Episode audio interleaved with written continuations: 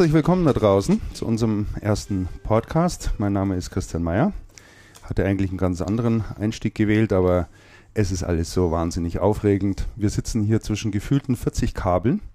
Wir, damit meine ich, dass ich hier nicht alleine sitze, sondern es sind noch zwei äh, weitere Podcaster mit an Bord, nämlich der Damian Sicking. Buongiorno. Und der Andreas Raum. Servus. Guten Abend. Und gemeinsam haben wir uns hier eingefunden äh, beim Damian und am Dachjuche und äh, haben die ganze Zeit gehofft, dass es nicht regnet, weil es sonst zu laut ist und wir uns hätten irgendwie etwas anderes suchen müssen. Aber äh, dem ist ja jetzt nicht so. Es regnet nicht und wir können also munter losstarten. Wir hatten noch ein bisschen mit der Technik zu kämpfen, das war klar. Aber das wird sich im Laufe der Zeit dann hoffentlich auch irgendwie einrenken. So, Channelcast. Ja, ich begrüße oder wir begrüßen euch alle ganz herzlich und ähm, wir starten heute mit, dem, mit der ersten Folge. Sinn und Zweck der Veranstaltung. Da sollten wir vielleicht mal ein paar Worte drüber verlieren, was wir sind und was wir nicht sind. Wir sind auf alle Fälle mal, das gilt festzuhalten, ein unabhängiger Podcast. Wir sind ein privater Podcast. Zumindest was meine Person anbelangt. Ich bin ja noch im Angestelltenverhältnis. Ich bin auch sowas auch von bleiben. privat unterwegs. und ich bin auch im Angestelltenverhältnis. Bist auch im Angestelltenverhältnis. Hast dich selber angestellt sozusagen. Exakt ne? so. Richtig. Ja, ähm, Podcast, ich hab's, ich hab's lauter. Hm, Höre ich hier, lese ich hier gerade. Was muss lauter? Das muss halt immer sein, äh, da muss er immer sein Lautstärkeregler äh, Regler lauter machen. Ja, es sind schon zwei. Es sind schon zwei, die sagen, wir sind zu leise. Mhm. Okay, dann wollen wir mal schauen, ob wir da noch irgendwo ein bisschen mehr Druck auf die Straße bringen. Wird es jetzt besser für, da, für euch da draußen? Dann müsst ihr uns Bescheid geben. Aber es ist ja mindestens schon mal ganz gut. Also ich habe hier volle Ausschläge und äh, draußen müsste das eigentlich auch mit vollen Ausschlägen zu hören sein. Wir wollen ja hier nicht übersteuern. Live-Mitschnitt ist schön und gut, aber letztlich geht das Ganze dann mal in eine vernünftige Produktion und man kann es ja dann auch nachhören. Also dreht eure Lautsprecher zu Hause auf. Sollte zumindest was die Technik anbelangt von unserer Seite aus alles klappen. Liegt dann an Ustream wahrscheinlich. Äh, wo war ich stehen geblieben? Channelcast, ja. Ähm, ich habe es auf der Webseite channelcast.de äh, schon ein bisschen beschrieben, woher die Idee stammt und wie sie kommt. Das, die ganze Erklärung spare ich mir jetzt. Ähm, das führt jetzt zu weit, das kann man da auch sehr gut nachlesen. Und ähm, nachdem ich eben großer Podcast-Fan bin, habe ich mir gedacht, so an der Zeit, dass ich selber mal einen mache. Ich habe da unheimlich Lust dazu. Und was liegt natürlich näher, als über das zu sprechen, wo man denkt, sich wenigstens ein bisschen auszukennen äh, nämlich über das Thema Channel zu sprechen. Und äh, allein finde ich es irgendwie blöd, die ganze Zeit nur vom Mikro zu sitzen. Dann habe ich mit dem Damian gesprochen. Gell? Es war schon eine ganze Weile her, wo die Idee das erste Mal.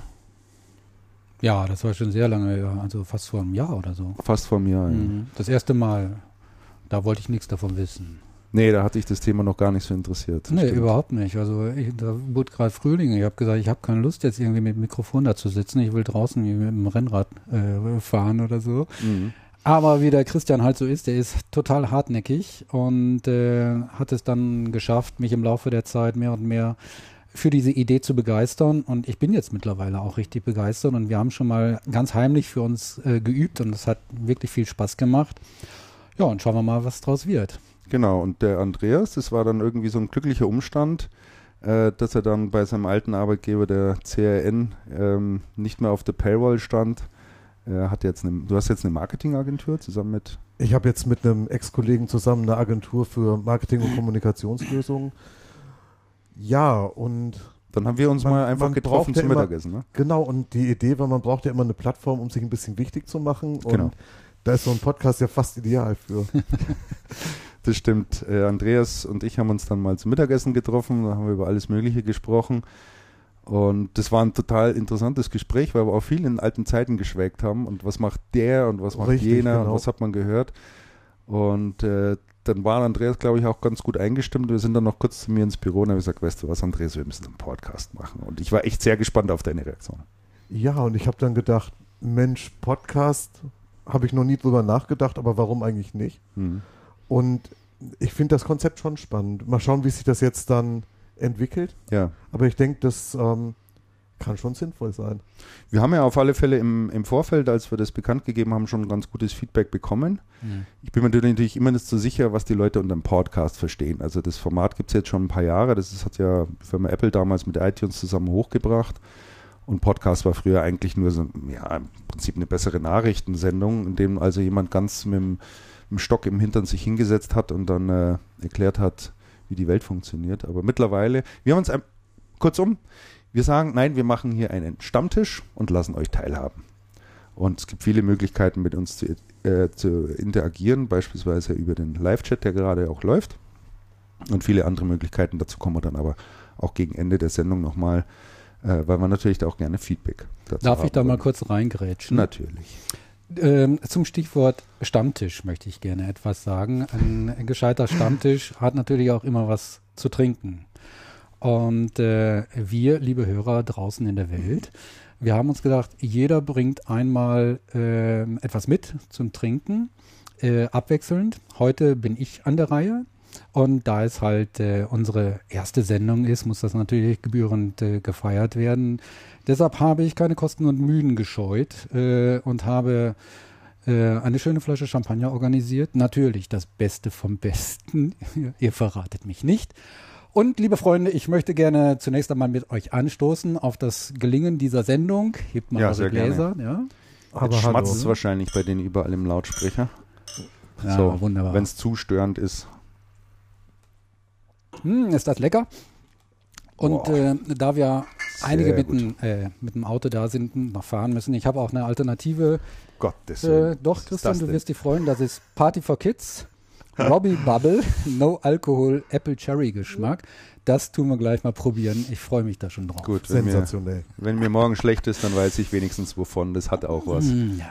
Stimmt. Nee, aber schön, dass du die Sachen besorgt hast. Wir haben ja eh so ein bisschen gedacht, vielleicht stellen wir hier mal so ein paar völlig unübliche Getränke vor, die man so in den einschlägigen äh, Getränkemärkten auch auftreiben kann. Das ist mhm. mal vielleicht ganz auch interessant. Ähm, was es da so alles gibt. Und äh, der eine oder andere hat sich vielleicht schon mal überlegt, es zu probieren, hat sich aber nicht getraut. Das machen wir jetzt. Ganz mutig. Testtrinker. Genau. Und wenn, wenn, wenn dann plötzlich bei einem nichts mehr kommt hier, dann. Dann hat es gewirkt. Dann hat es ge genau, dann hat's gewirkt. Sehr gut. Ja, prima. Ähm, wir haben keine großartige Struktur, was unseren Podcast anbelangt. Äh, wir haben gesagt, wir fangen mal mehr so mit aktuellen Sachen an und haben dann natürlich auch eine Liste vorbereitet, die werden wir jetzt einfach mal so langsam abarbeiten und dann mal sehen, ähm, wo wir hängen bleiben und wie weit wir kommen.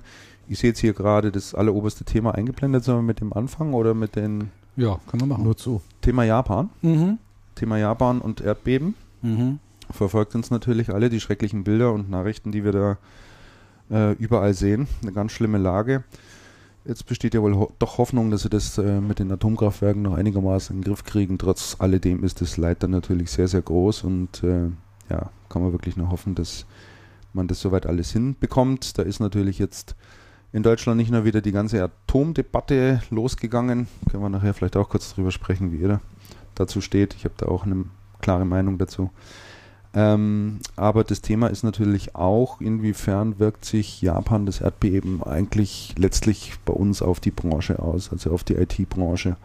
Hat da von euch jemand schon nähere Informationen, Andreas? Ja, also ich habe mit verschiedenen Leuten gesprochen, genau über die Geschichte, ähm, weil mich stutzig gemacht hat die Meldung, ich meine aus dem Wirtschaftsministerium, dass die Außenhandelsbilanz mit Japan, also dass, dass das Handelsverhältnis relativ niedrig wäre. Es kommt nicht viel aus Japan nach Deutschland und dann haben die ja Entwarnung gegeben, es wird da nicht viele Konsequenzen geben. Ähm, die Recherche hat Folgendes ergeben, zweierlei. Das eine, ich habe gestern in Freiburg mit einem Hersteller gesprochen, der meinte, man darf die Situation nicht unterschätzen, denn es kommen nach wie vor sehr viele Bauteile aus Japan. Der meint also gar nicht so komplexe mhm. Geräte, sondern Bauteile, zum Beispiel Kondensatoren, werden hauptsächlich ja. in Japan hergestellt. Ja und es würde sich massiv auswirken. Das heißt, in der, in der Nahrungskette sind die Japaner halt relativ vorne dran mhm. und hinten dran verhungern dann hier die Leute, die die Boards verbauen. Nahrungskette ist, finde ich, ein ganz passendes Bild da. Nahrungskette? Ja, ja, nee, nee, trifft im übertragenen Sinn. Also das ist so, das ist so der eine Input, was natürlich dann zur Folge hat, Verknappung der Produkte und die Preise gehen hoch und das ganze Geschäft wird schwerer kalkulierbar in einer Situation, wo das Geschäft eigentlich schon seit einem halben Jahr recht gut läuft. Ja. Blöd. Das ist blöd, ja. So, das, das ist so die eine, die eine Einschätzung zu Japan gewesen. ich habe dann noch eine zweite und zwar komplett andere Einschätzung zu Japan gehört. Mhm. Die geht ungefähr so. Die ersten deutschen gewerblichen Endkunden, also große Unternehmen, die viel IT kaufen, mhm. fragen bei ihren Systemhäusern, bei ihren Lieferanten an, mhm. Ähm, bitte bestätigt uns doch, dass in dem Gerät, was ihr uns liefert, keine Bauteile aus Japan verbaut sind, die womöglich verstrahlt sind. Echt, das ist ein Thema? Das ist anscheinend bei den, ersten, bei den ersten Unternehmen Thema. War das ja Panik, oder? Ich habe mit einem System ausgesprochen, der hat gerade seine Lieferanten angeschrieben und hat gesagt, ja, er findet das auch irgendwie merkwürdig, er kann es aber auch nachvollziehen und er muss sich halt darum kümmern, dass da jetzt Ruhe reinkommt. Okay, wenn man sich überlegt, wie die, ähm, wie die Produktionszyklen sind und wie die Bauteile dann irgendwie hergestellt werden, verbaut werden und bis die dann ja. hier sind, vergeht ja relativ viel Zeit. Aber die Aufregung ist anscheinend schon sehr groß. Okay, ich kann das psychologisch schon nachvollziehen. Ja, aber das ist psychologisch genauso wenig nachvollziehbar in meinen Augen wie der Verkauf von Jodtabletten in, in, in den im mittleren äh, okay, Staaten der USA, ja, da ist ja alles ausverkauft. Also das finde ich total übertrieben. Sowas. Das ist nur schiere Hysterie. Ja, das ist Hysterie. Das ist Hysterie. Ja. Genauso wie es hier so ist, da kommen ja laufend Berichte von zum Beispiel Konrad, mhm. bei denen Geigerzähler ausverkauft sind. Ausverkauft sind und Geigerzähler war der Renner. Ja. Damit haben die brachial Geschäft gemacht. Ja. Hysterie. Das Wahnsinn. ist Hysterie, nichts anderes. Also ich könnte mit so einem Teil noch nicht mehr umgehen. Ich habe gestern eine, eine Pressemitteilung gesehen der, eines großen Online-Händlers, nämlich Arktis. Die kennt ja sicherlich der eine oder andere auch. Und der Inhalt dieser Pressemitteilung war tatsächlich ein Foto, wo man einen jungen Mann sieht, der vor einem Paket steht mit einem Geigerzähler in der Hand. Und die Meldung lautete, dass also alle eingehenden Warnsendungen jetzt bei Arktis ins Lager hinein äh, mit einem Geigerzähler überprüft werden. Guck, also, das passt ja dazu, was der ja, Andreas finde ich. Passt perfekt in diese Richtung. Ja, aber das wäre doch, also mal abgesehen davon, dass das am, am, am Flughafen mhm. oder beim Zoll irgendwo äh, sicherheitlich schon aufgefallen wäre, weil das überprüfen die natürlich auch. Äh, weiß ich nicht, ob das wirklich eine gute PR ist, sowas. Also das ist wirklich schon extrem, muss ich sagen, aber zeigt auch eben die insgesamt die starke Verunsicherung überall. Ich habe gerade hier, oder wir haben gerade gesehen von Hermann Zehn ähm, im, im Live-Chat, ähm, der bezieht sich auf eine Aussage von der Firma Dell, die wohl sagen, dass sich die Lieferzeiten extrem verlängern werden, also auch für Komplettgeräte dann. er beruft sich auf eine Insider-Meldung von heute Nachmittag.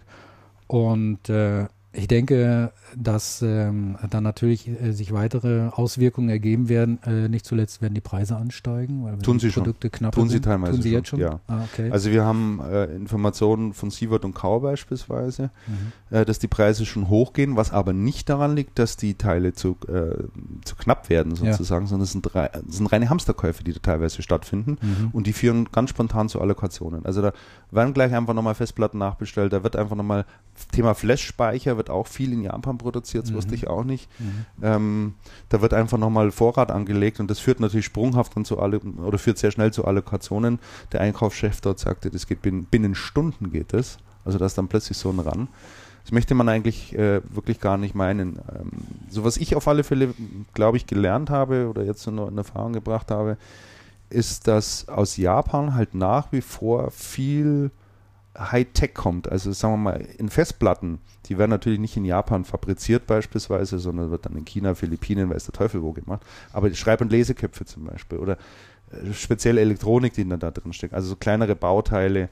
Äh, und dann hast du natürlich mit deinem Bild der Nahrungskette äh, völlig, völlig recht. Man könnte auch Lieferkette natürlich sagen. Also fällt ja, halt hier nichts mehr raus. Ne? Es, fällt dann, es fällt dann nichts mehr raus und es ist ja so, dass zum Beispiel gerade bei Festplattenbauteilen ähm, genau wie bei Festplattenherstellern, mhm. eine erhebliche Konsolidierung schon vor Jahren stattgefunden hat. Also Magnet, Magnetplatten beschichtet bekommt man nicht mehr bei allzu vielen Lieferanten.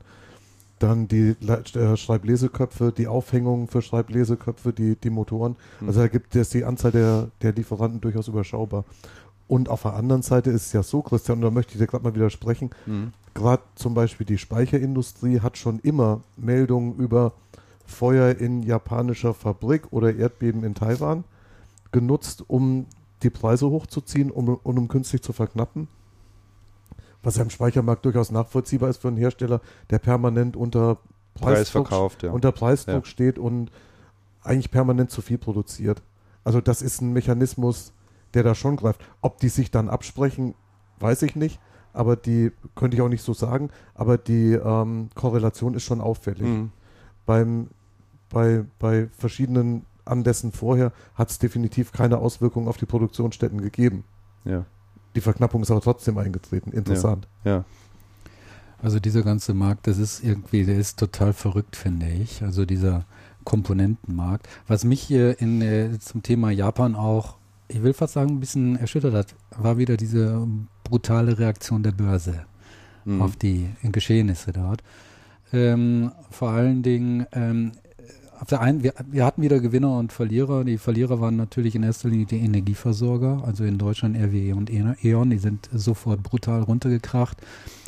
Aber äh, die ganzen alternativen Energiehersteller, ob das jetzt äh, Solarwerte waren oder auch Windenergie, Nordex äh, oder Solar World, äh, Q-Cells, die hatten am Montag Zuwächse, das war enorm, ja. Äh, 20 Prozent äh, Zuwachs, teilweise äh, höher, teilweise sogar Verdoppelung.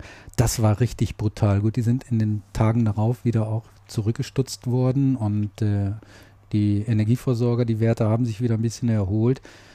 Aber das war schon sehr extrem und äh, einige Börseninsider, die haben sich dementsprechend dann auch geäußert. Die waren halt, oder eine Aussage habe ich von einem, ähm, von einem äh, Insider ähm, von NTV, der sagte also, manchmal schämt er sich für mhm. die Börse. Ne? Zu Recht. Es ist durchaus nachvollziehbar. Ja, vor allem, wenn man sich überlegt, wie japanische Unternehmen, wie japanischen Unternehmen das Geld weggezogen wird mhm. in einer Situation, wo sie es eigentlich am nötigsten bräuchten. Richtig. Mhm. Oder wie es eine, oder wie es eine gute Freundin von mir ausgedrückt hat neulich, in Japan geht die Welt unter und wir sind hier bei Business as usual und es ist ja schon. und sehen, ja welchen Profit wir daraus schlagen ja, können. Ne? Das absolut. ist schon, das ist wirklich schon. Also im Prinzip ist es die blanke Gier. Ja. Also einen anderen Beweggrund kann es ja für sowas kaum geben. Ne? Zynisch. Zynisch, ja, mhm. auf alle Fälle. Mhm. Keine Frage. Ja. Gut, wir werden sehen, wie sich die äh, Lage in Japan weiterentwickelt. Wir hoffen natürlich positiv. Was mich auch überrascht ja. hat, ähm, dass äh, einige Systemauswerte so runtergekracht sind, äh, was die Unternehmensbewertung, also den Aktienkurs betrifft. Cancom zum Beispiel. Äh, wegen, wegen, wegen, dem Erdbeben? Ob Indirekt. wegen dem Erdbeben. Oder? Es war jedenfalls ähm, am Anfang der Woche sind die brutal runtergekracht. Ich meine, Cancom war da bei, ich glaube, 10 oder 11 Euro. Die sind auf irgendwas zwischen 6 und 7 Euro runtergekracht. Ne? Und Cancom hat ja selber keine Erklärung äh, gegeben, das machen die ja nicht, wozu auch.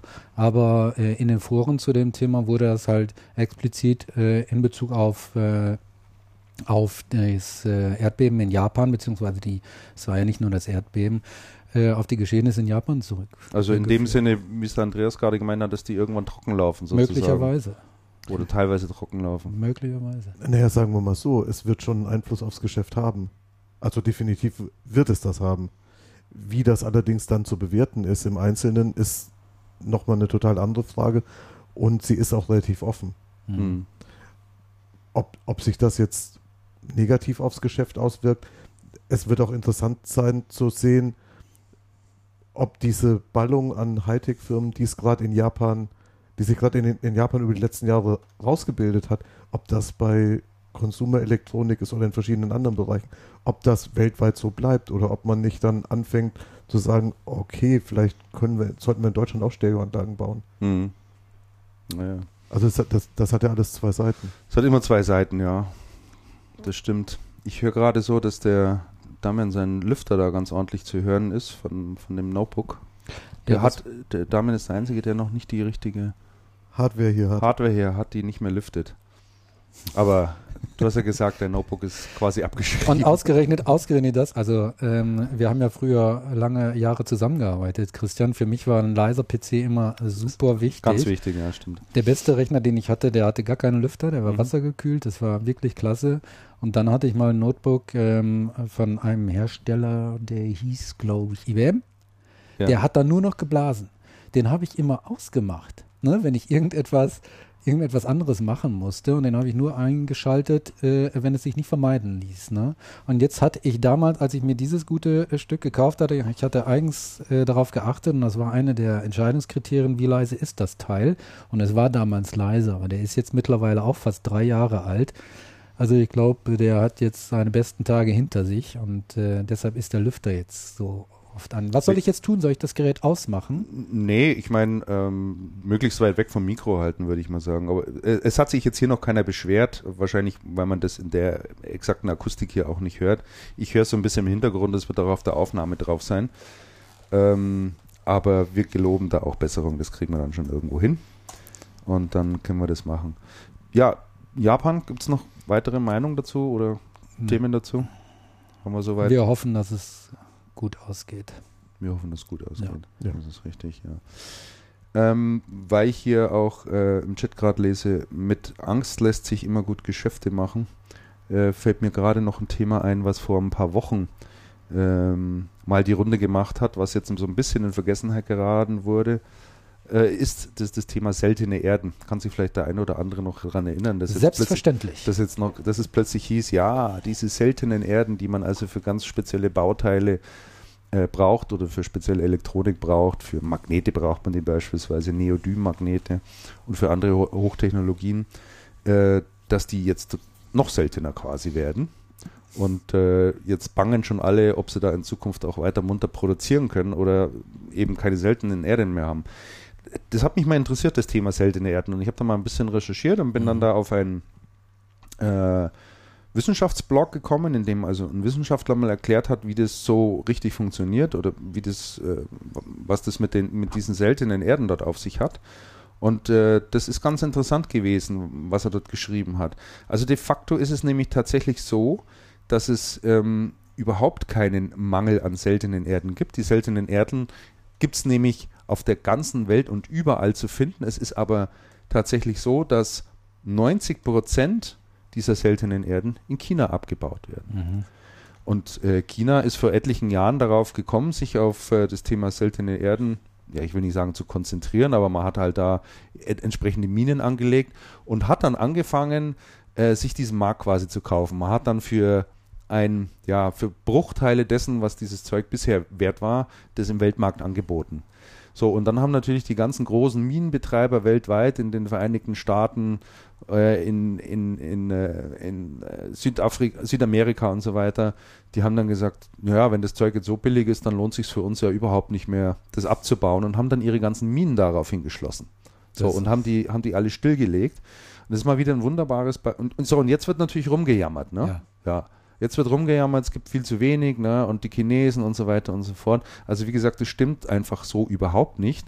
Ähm, es ist mal wieder so ein typischer Fall, dass ähm, diese großen Konzerne, die diese Minen betreiben, mal wieder extrem kurzfristig gedacht haben und gesagt haben, äh, nö, ist ein Geschäftsfeld, wo wir am Ende nichts verdienen, machen wir einfach mal dicht anstatt mal ein bisschen langfristiger zu planen. Aber ich meine, das ist ja so ein Thema, was sich echt überall durchzieht mittlerweile. Ne? Aber auf der anderen Seite natürlich schlau von den Chinesen. Ne?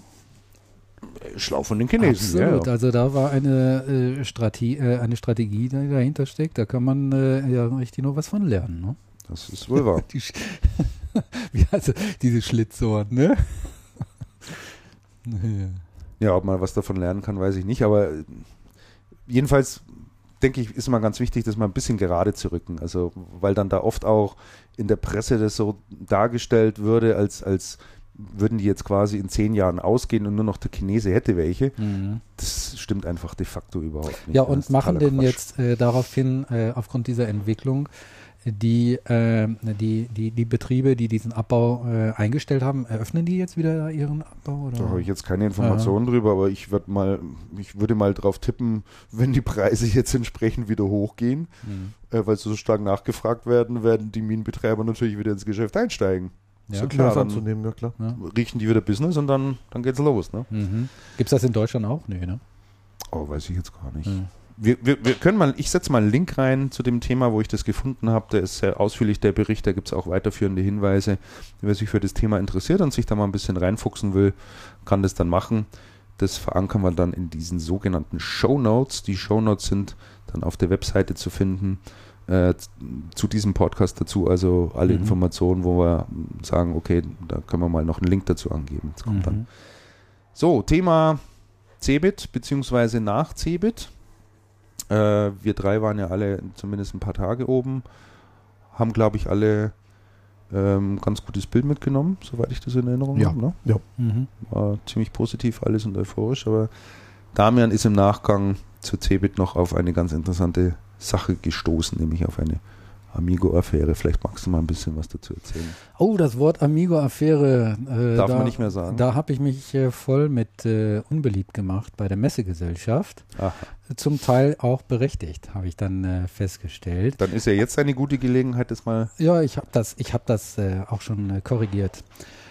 Ähm, die Sache war die, dass ich letzte Woche von der Deutschen Messe AG eine E-Mail bekommen hatte. ich übrigens auch. Ich hab, Hast du die gleiche Ich habe die auch bekommen. Ah, ja. okay, ja. Die haben halt ihren Verteiler angeschrieben, mhm. ne, die, ihre Adressdatenbank.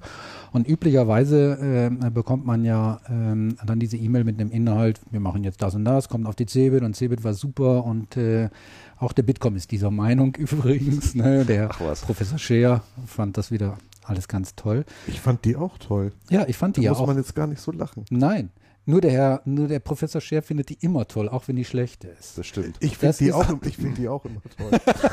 ja, aber du, du findest sie, glaube ich, eher so aus. Vielleicht aus, aus ganz anderen Gründen. Teilweise aus ganz anderen Gründen total klasse. Das glaube ich auch, ja. Ja, ja.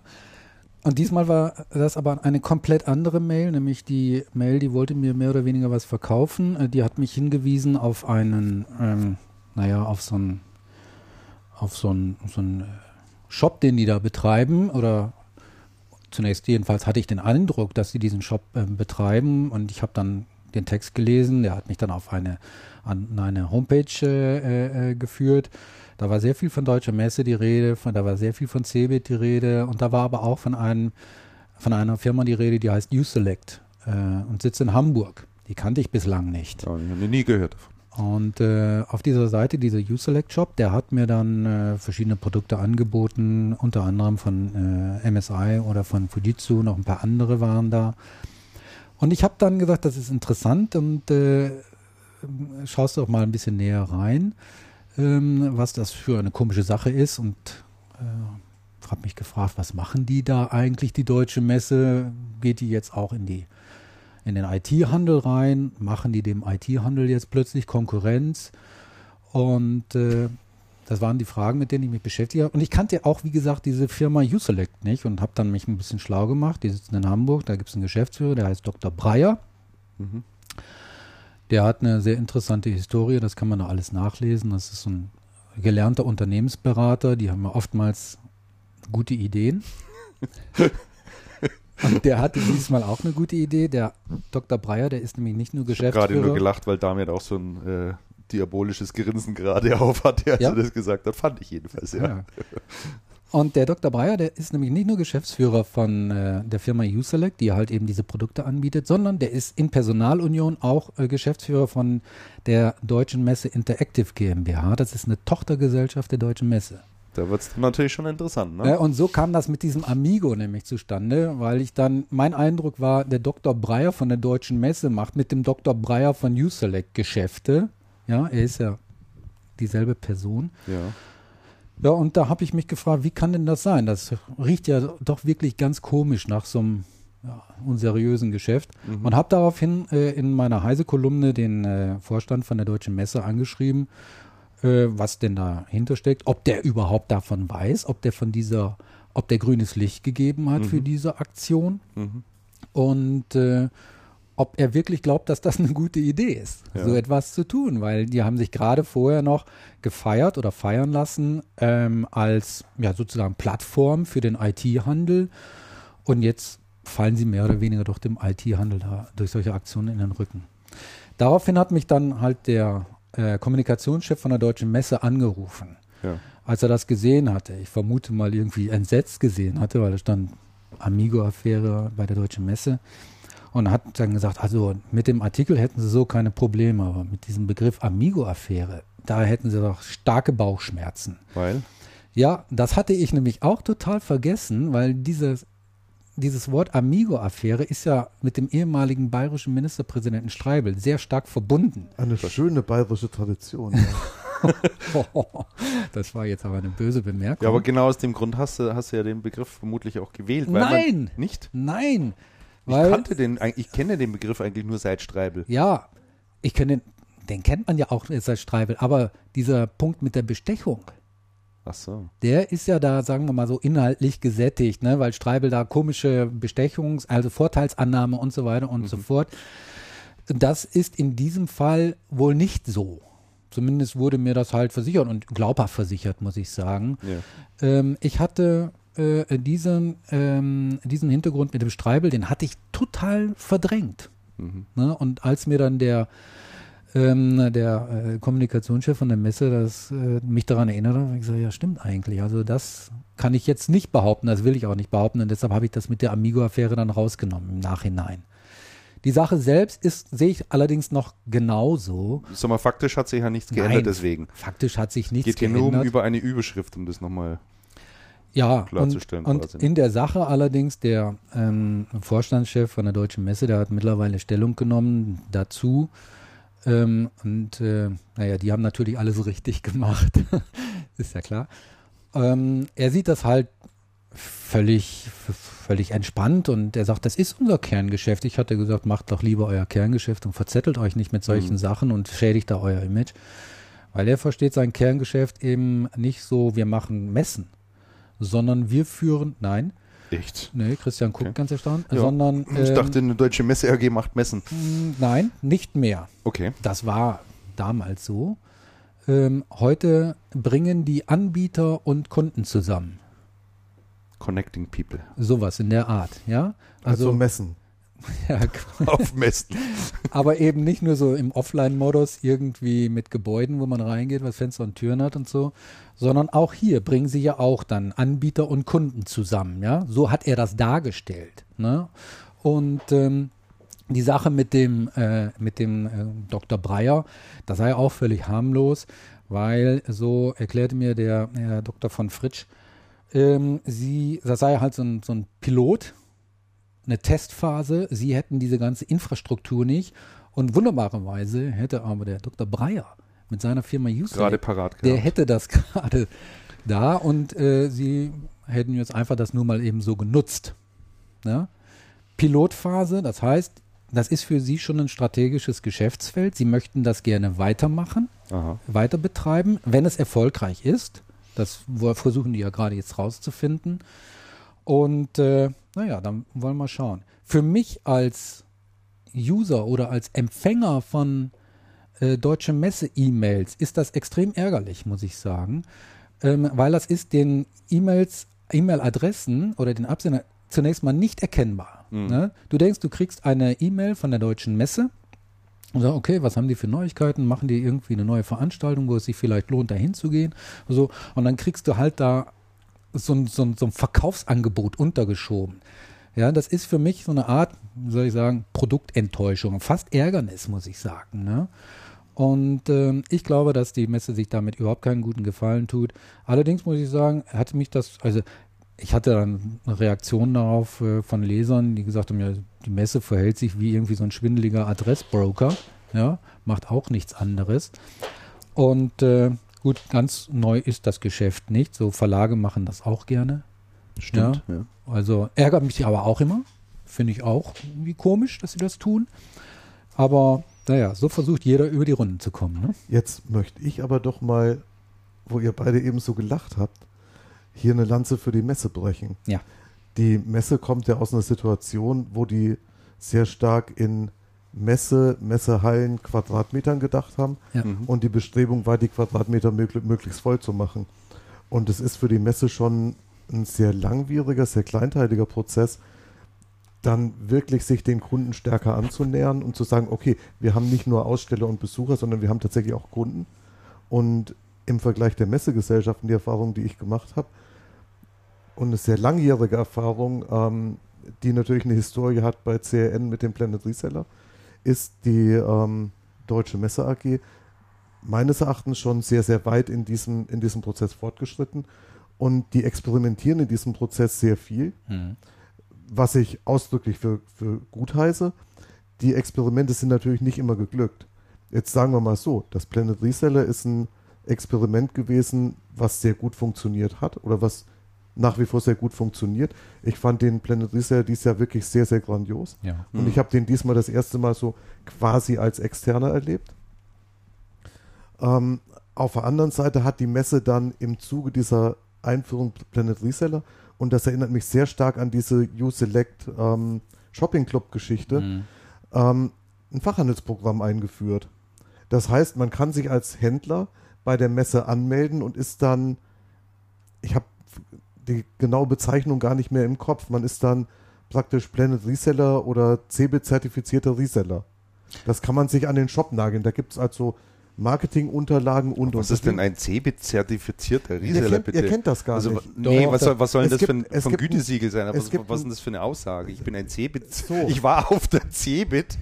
So, jetzt. Okay. Also, das, das, so, ja, genau. die, die, also das liegt irgendwie so weit auseinander, das Thema, finde ich. Das ist richtig, deswegen habe ich gesagt, also die, das Planet Reseller hat sehr schön funktioniert.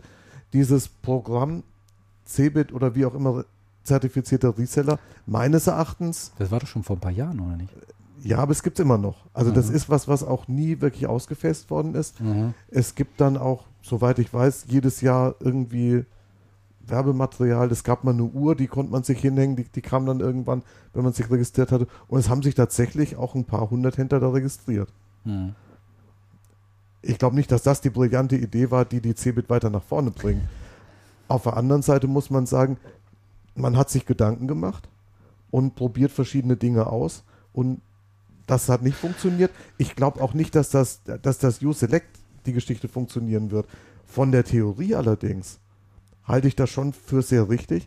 Und von der Theorie würde ich sofort sagen, woran die Messe eigentlich seit einigen Jahren krankt, ist, dass auf der Messe nicht mehr bewusst Geschäft gemacht wird, dass die wenigsten Unternehmen mit Messe-Sonderangeboten zur Messe fahren, die man auch nur auf der Messe wahrnehmen kann. Hm. Also die Messe hat dadurch schon erheblich Attraktivität eingebüßt. In den Zeiten, als alles toll war, da wollte man das ja gar nicht mehr. Da hat man gesagt, Messe verkaufen, alles Quatsch. Richtig. Und daran krankt Und meines Erachtens muss sich die Cebit in eine Richtung entwickeln, wo man sagt, auf dieser Messe wird wieder Geschäft gemacht und es ist attraktiv hinzufahren, weil Geschäft gemacht wird.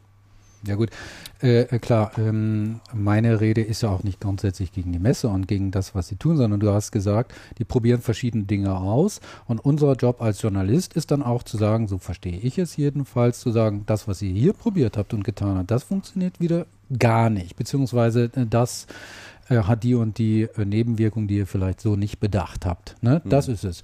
Ich sage, die Messe ist prima, die CeBIT war gut gelungen, äh, die Auslandsaktivitäten sind beeindruckend, die die an den Tag legen, aber dies hier fand ich jetzt sehr komisch, weil die einfach nicht mit offenen Karten gespielt haben. Ich meine, wenn sie sagen, und übrigens, wir machen jetzt das und das, ja, dann kann man halt sagen, hm, ja, okay, aber mir jetzt sowas unterzuschieben, finde ich nicht in Ordnung. Ne? Nee, da, ich gebe dir da auch recht. Ich mhm. finde diese Aktion auch nicht gelungen. Ich glaube auch nicht, dass die der Messe an irgendeiner Front zum Durchbruch verhilft. Mhm. mhm. Also da sind wir schon ganz d'accord. Mhm. Ja. Das stimmt. Spannendes Thema war es auf alle Fälle. Also ich, also war, ich war echt überrascht. Also äh, vor allen Dingen, dass, ja, dass mal jemand das dass du da mal näher hin, hingeschaut hast. Ja. Naja, also der. Also mir ist das völlig vorbeigegangen. Das, ist das hat total auch Reaktionen, also in der Messe hervorgerufen. Äh, der Herr von Sass, der halt dieser Geschäfts-, äh, der die Kommunikation da äh, federführend betreibt, der sagte, er sei also öfter darauf angesprochen worden, ob die Messe jetzt auch unter die IT-Händler gegangen sei. Also das haben draußen, das hat schon, Doch schon Wellen geschlagen. Ja, absolut. Ja. Ach, darüber hatte, also das hattest du als zusätzliche Information sozusagen. Mhm. Ja, anschließend. Also meine ja, ja. Kolumne funktioniert ja nicht so, dass ich vorher die Leute dann darauf stoße und sage, und übrigens, ich schreibe jetzt das und das über euch und seid ihr damit einverstanden oder so, sondern wenn die Mo Mo montags morgens dann den Text lesen, dann sind manche dann überrascht, manche auch negativ überrascht. Naja, in so, dem Fall. So, so soll es ja durchaus so, nachvollziehen. So soll es ja mitunter auch sein. Ne? Ja, sonst wäre es ja auch irgendwie, sonst wäre es ja auch irgendwie langweilig. Ja, klar. Ähm, ob das jetzt aber ein durchschlagender Erfolg war oder nicht, wissen wir noch nicht, ne? Nein, das wissen die noch nicht. Also dazu ist das noch aber zu da, jung. da kriegst du nochmal Feedback, oder? Ja. Können wir vielleicht in einer der nächsten Folgen mal das auf die Agenda muss ich setzen. Mir mal, mal wieder Vorlage legen. Ja. Mhm. Genau, ist eine gute Idee. So, ein äh, ebenfalls nicht minder interessantes und spannendes Thema ist ähm, eins, das der Andreas hier auf den Themenplan geschrieben hat. Und äh, was zur CeBIT auch Wellen geschlagen hat. Und was äh, Wellen richtig, das, das ist das, das ist das Thema gebrauchte Software. Ähm, was zur CeBIT auch ein bisschen im CeBIT-Vorfeld schon erhebliche Wellen geschlagen hat, ist eine Werbung auf der CRN Flappe gewesen. Ähm, und zwar von einem Softwarehändler, der Windows XP Gebrauchtlizenzen angeboten hat für 15,90, wenn ich es richtig im Kopf hat. Mhm. Die CRN ist Sehr rausgekommen, kommt immer raus am Donnerstag vor der, am Donnerstag, am, am, kommt immer raus am Donnerstag. Ähm, hat am Donnerstag auch für relative Unruhe bei Microsoft gesorgt, weil sich Microsoft-Partner beschwert haben und gesagt haben, liebe Microsoft, wie steht ihr denn zu dieser Werbung? Und unterstützt ihr denn diesen Partner auch mit WKZ, weil der hat das Logo drauf? Und ähm, warum sagt ihr uns denn immer bitte und da waren einige sehr prominente E-Tailer an vorderster Front dabei, mhm. die auch für, für Preisaktionen, für sehr aggressive Preisaktionen mit WKZ bekannt sind, ähm, die, dann vor, die dann da gestanden haben und gesagt haben, das geht so gar nicht. Ähm, ich bin aufs Thema auf der Messe ein, zwei Mal angesprochen worden. Die interessante Geschichte im Hintergrund, also dieses Angebot ist für sich eine clevere Idee gewesen. Ja. Da hat jemand eine sehr etablierte Plattform genutzt und eine sehr große Sichtbarkeit Sichtbarkeit bekommen für eine, mit einer sehr spektakulären Aktion. Wie viel Ware dann tatsächlich dahinter gestanden ist, vermag ich schwer einzuschätzen. Mhm. Denn es gibt ja immer wieder die Leute, die dann den Markt aufwischen, aufmischen mit fünf Geräten zum Dumpingpreis und dann gibt es mhm. im Übrigen nichts ja, mehr, dann ist ja. ausverkauft. Ja. Also das kann ich nicht so sagen. Mhm.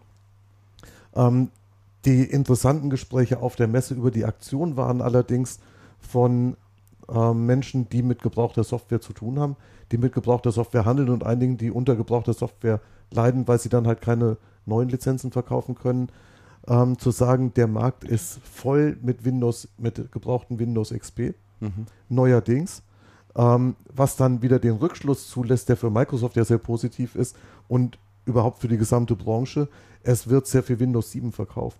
Das heißt, XP wird jetzt endlich abgelöst. Diesen Effekt, den wir bei Windows, bei Windows Vista nicht hatten, wo die Unternehmen gesagt den haben. Den sieht man jetzt anhand von Windows XP, jetzt, weil so viele Lizenzen auf dem Markt exakt, kommen. den sieht mhm. man jetzt bei Windows 7, weil so viele XP-Lizenzen auf dem Markt sind. Also die haben gesagt, egal wie viel dahinter stehen, Windows XP-Lizenzen kriegst du im Moment zwar nicht so aggressiv, aber ja. doch zu sehr, sehr günstigen Konditionen angeboten und Microsoft ist da sehr, sehr erfolgreich im Ablösen ähm, alter Versionen. Und wird ja wohl offensichtlich auch immer noch gekauft, ne? Und Windows XP wird auch immer noch gekauft, also es gibt da auch immer noch einen Markt zu solchen Konditionen dann wahrscheinlich erst recht.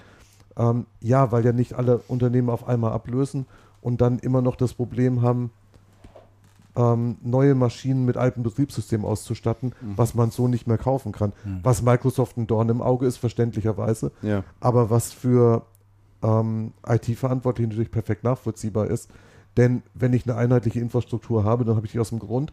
Und wenn die im Moment noch auf Windows XP äh, fußt, dann wird das schon auch einen Grund haben und dann muss ich sie, dann muss ich sie ja weiter mhm. ähm, unterstützen. Das heißt, man kann tatsächlich dieses Ablösen auch nicht erzwingen. Und was man aber auch sehen kann, das gab ja diesen Fall schon mal vor Jahren bei NT.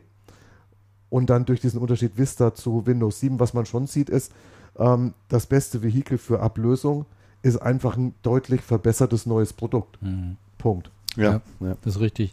Schreibt hier gerade auch Hermann 10, Vista war nur eine Zwischenversion wie Windows Me. Schrott. ich hatte das auch mal auf dem Rechner, aber nicht ganz lang. Ich bin dann tatsächlich zu XP zurückgegangen. Ja.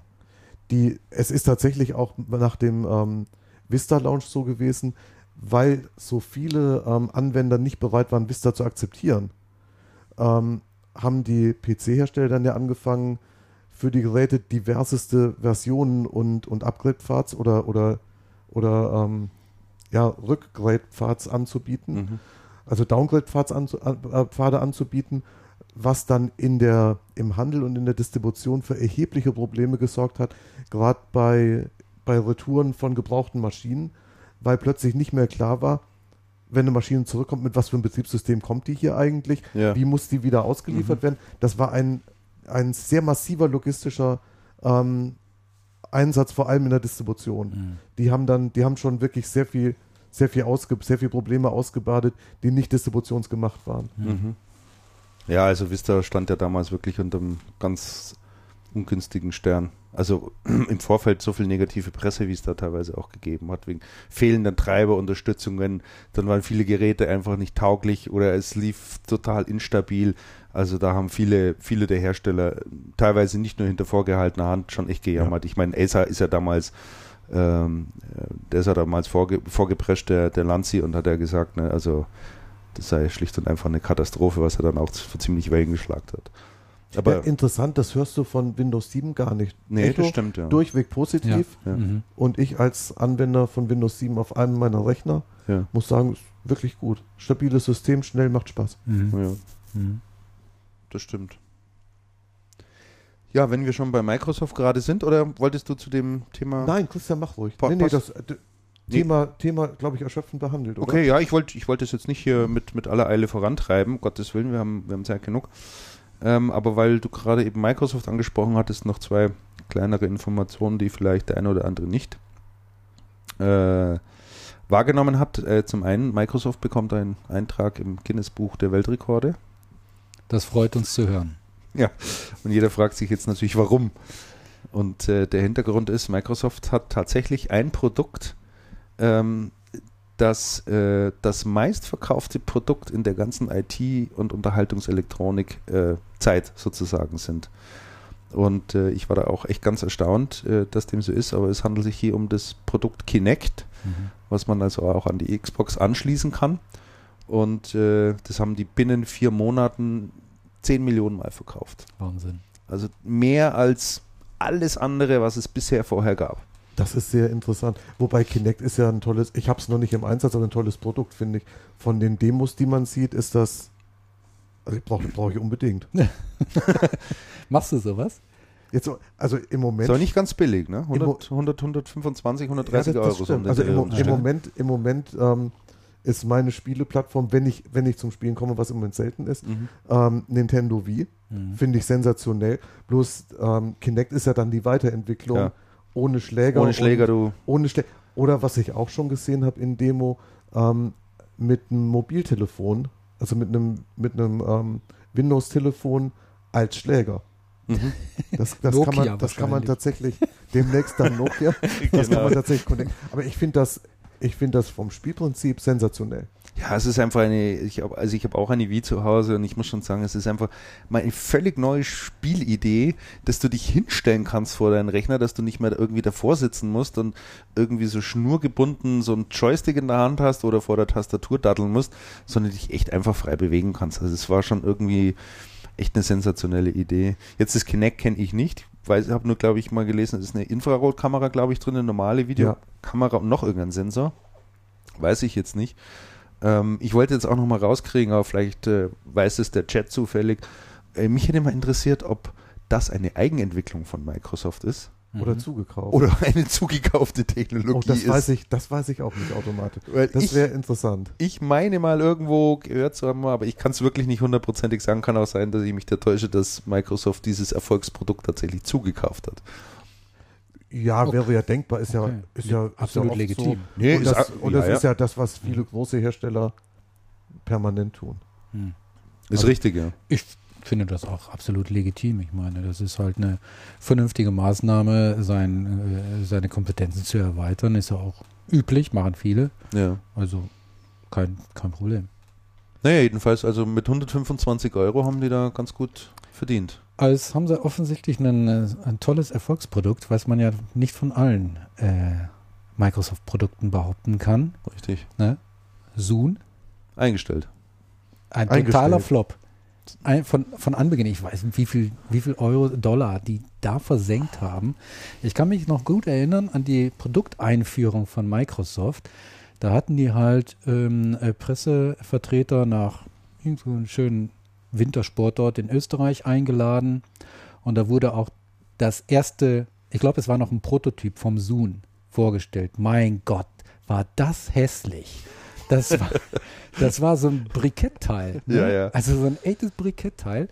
Und äh, die, die Microsoft-Leute, entweder waren sie wirklich begeistert von dem Produkt oder sensationell gute Schauspieler oder, oder die standen unter Drogen. Oder verblendet. oder so. Die haben uns das wirklich verkauft als wirklich, also der nächste Schritt, der die Menschheit wirklich nach vorne bringt. Ne? Und ich muss sagen, ich habe das Teil gesehen und habe gesagt, das wird nie was, weil es einfach ein, ein Klotz, ein Brikett war, ein Stein. Ne? Nun, äh, die Geschichte hat mir recht gegeben. ich weiß nicht, ob es daran lag, aber dass ja, es also, halt jetzt das ausgekommen ist, wundert mich nicht. Also keine Frage, dass ihn da natürlich der, der, der, der iPod, der damals auch äh, schon auf dem Markt war, der hat ihnen da das Leben natürlich extrem schwer gemacht, ja. Und da konnten die natürlich gegen so ein stylisches Gerät Klar, überhaupt nicht anstinken. Wollten sie aber. Apple hatte ja damals eben auch schon verstanden, dass es nicht nur diese Hardware braucht, sondern die haben ja halt gleich das komplette Ökosystem dahinter geschaltet. Ja, da kam der iTunes Store hoch, mhm. da konntest du deine Musik runterladen, da hast du das angeklinkt, da hast du synchronisiert, fertig und du hattest halt alles drauf. Mhm. So, beim Zoom war das alles, die haben sich da verfaselt mit ihrem ganzen DRM-Gedöns und Raubkopien und was weiß ich. Also lauter so Nebenkriegsschauplätzen und äh, nach Europa hat es das Gerät ja eh nie geschafft.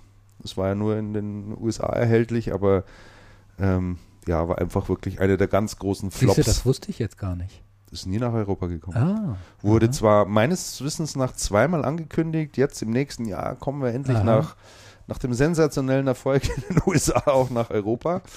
Aber äh, den, Schritt haben, den Schritt sind sie nie gegangen. Ach so. Also ich glaube, da war die Dominanz von Apple mit seinem MP3-Spieler iPod einfach viel zu groß. Da wollten sie dem schlechten Geld nicht noch Gutes hinterherwerfen. Sozusagen. Ja. Also den Markt, den hätten sie sich echt kaufen müssen. Hm.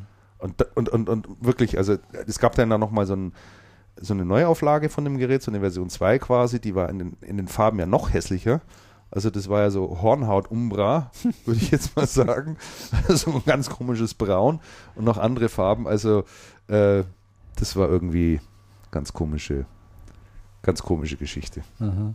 Also ein sehr erfolgreiches Produkt auf der einen Seite ins Guinness Buch der Rekorde und dann den Zoom, den sie jetzt auch abgekündigt haben. Aber Microsoft kommen wir ja vielleicht nachher auch nochmal zu sprechen beim anderen Themenbereich. Softline Wagner, neuer Chef. Was ist mit Löschke? Tja. Wer weiß was? Wer also, ist informiert? Ich glaube, der Andreas ist da ganz gut äh, informiert darüber. Ähm, vielleicht kann ich aber vorher noch ein paar Sachen sagen. Ich hatte mich nämlich vor einiger Zeit mit äh, Löschke und mit Michel, der heute nicht mehr Michel heißt, sondern Harvey oder Harvey, also mit den beiden Vorständen, damals war es noch so getroffen. Mhm. Und da waren die sozusagen eine Herz und eine Seele. Löschke war der Boss, was man auch an seinen Redebeiträgen äh, äh spürte. Und ähm, hat äh, dort äh, so die Ziele und Visionen äh, skizziert, die sie mit, dem, mit der Firma haben wirklich ganz großartig, äh, haben personell sehr stark aufgebaut. Viele sind von PCWare aus Leipzig gekommen, die sind ja auch nach Leipzig gezogen, ja. äh, die Firma. Haben hier in München aber noch eine, eine Dependance und Prometheus, die Tochterfirma, sitzt ja auch hier in München. Naja, und dann äh, kam halt eben die Meldung, dass der äh, Löschke plötzlich nicht mehr Vorstandsvorsitzender ist. Und jetzt erzähltest du gerade, Andreas, dass er auch im Aufsichtsrat gar nicht mehr. Genau, wir haben uns ja eben noch unterhalten mhm. und die Meldung war ja ursprünglich, wird dann Aufsichtsratsvorsitzender. Ganz genau. Und genau diese Woche habe ich gehört, ähm, Löschke ist mittlerweile komplett raus. Mhm. Und der Hintergrund soll, das ist aus gut informierten Kreisen, allerdings unbestätigt, soll ein Zerwürfnis mit den, ähm, mit den Finanziers sein, also mit dem Hauptgesellschafter. Wer ist denn das? Kalt erwischt. Ich habe mhm. den, ich weiß den Namen nicht mehr, dass jemand. Ist das ein Investor der, oder?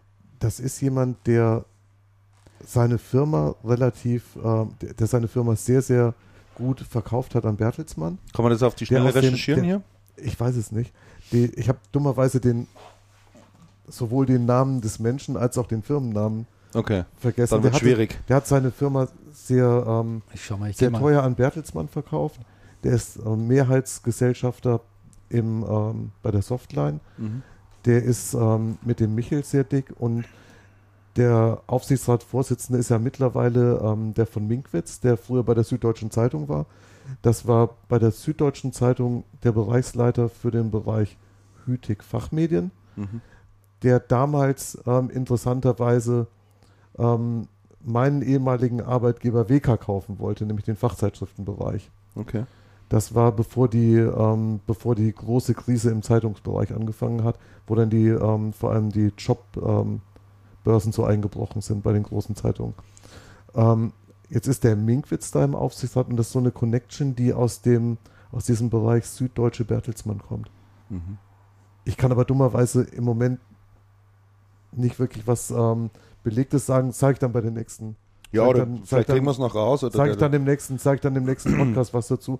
Recherchiere das mal. Es, es ist schon eine spannende Geschichte, ähm, weil der Löschke ja schon mit, ähm, mit sehr großen Zielen angetreten ist bei der Softline und weil es bei der Softline, weil die Softline auch so eine bewegte Branchengeschichte hat. Ja, absolut. Mhm. Die Softline war ja ursprünglich mal ja so ein Hybrid aus Softwarehändler und ähm, aus Softwarehändler und Bodyleaser, ähm, ne? Ja, am Anfang Softwarehändler und Softwaredistributor. Mhm. Ja, genau. Das war, das war, das waren so, auch, das ja. waren so die Anfänge. Mhm. Das war noch die Ära Per Blumenschein, der das genau. ja damals gegründet hat. Der und damals das Thema mit dem Herunterladen, E-Distribution so ganz vorangetrieben der hat. Der damals ne? gesagt hat, er steigt jetzt in die E-Distribution ein. Ja, das ist die Zukunft. Was, was tatsächlich ja auch die Zukunft in irgendeiner Form, in irgendeiner Form ähm, geworden ist, ja. was damals allerdings überhaupt nicht so praktiziert wurde.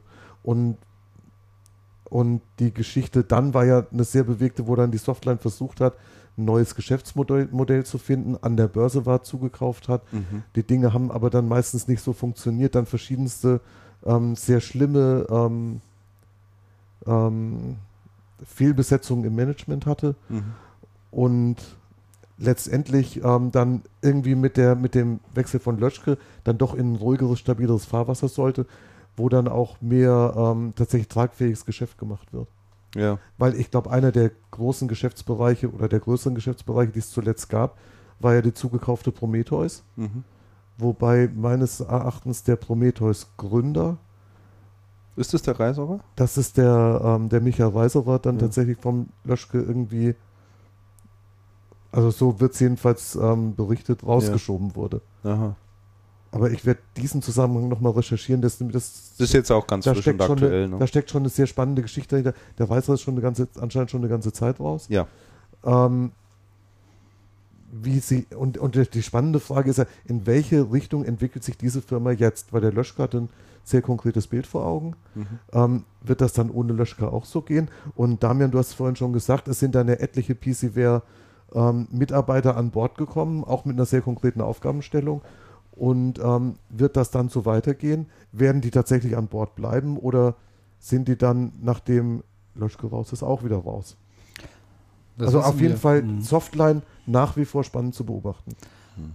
Eine spannende Geschichte, seit ich in dieser Branche angefangen habe. Interessanterweise vor 20 Jahren.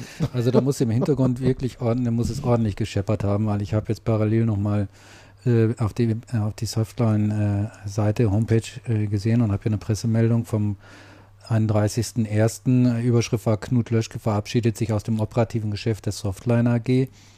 Und da steht noch dezidiert, äh, dass er dem Unternehmen weiterhin als Berater äh, verbunden bleibt und sich zukünftig im Aufsichtsrat engagieren wird. Wenn wir jetzt aber auf die äh, Seite gehen, äh, im Investor Relations Bereich, wer ist da nicht im Aufsichtsrat vertreten? Das ist der äh, Knut Löschke. Mhm. Also was da im Hintergrund passiert ist, das wissen wir nicht. Ich habe den Herrn Löschke äh, als äh, sehr selbstbewussten Menschen äh, kennengelernt, der auch so, wie soll ich sagen, so ein gewisses Sendungsbewusstsein hat. Mhm. Und ich kann mir gut vorstellen, dass wenn jemand da äh, nicht so ähm, mitzieht, wie er sich das vorstellt, dass er dann sagt, dann mache ich es halt nicht. Ja, nee, er ist ein Blatt von Mund genommen hat der, hat, der, hat, hat, hat er einfach nie. Das, ja. das stimmt schon, ja. Der hat wirklich mal geradeaus gesagt, was er. Seine Tochter ist ja wohl noch da, ne? Oder? Die macht ja die Tochter Mar Rita. Marketing. Das ja. Marketing. Ja. Also ob sie noch da ist, weiß ich nicht, aber zumindest kam da immer was von ja, ja. Der mhm. Name war da ab und zu zu lesen, das mhm. stimmt. Tja. Softline, ja. Im Chat hat gerade noch jemand geschrieben äh, dazu, äh, dass die auch mal einen Direktvertrieb hatten per Katalog. Die Softline hat einen sehr ja. starken Katalogvertrieb äh, gehabt und es gab da auch verschiedene immer wieder Verwerfungen. Interessanterweise einer der Riesenskandale der Softwareindustrie, in die die Softline ähm, an vorderster Front verwickelt war, war über ein Utility, mit dem man nicht Festplatten komprimieren konnte, sondern mit dem man den Arbeitsspeicher komprimieren konnte. War ein amerikanischer Hersteller mit einem deutschen, mit einem deutschen Chef. Mhm.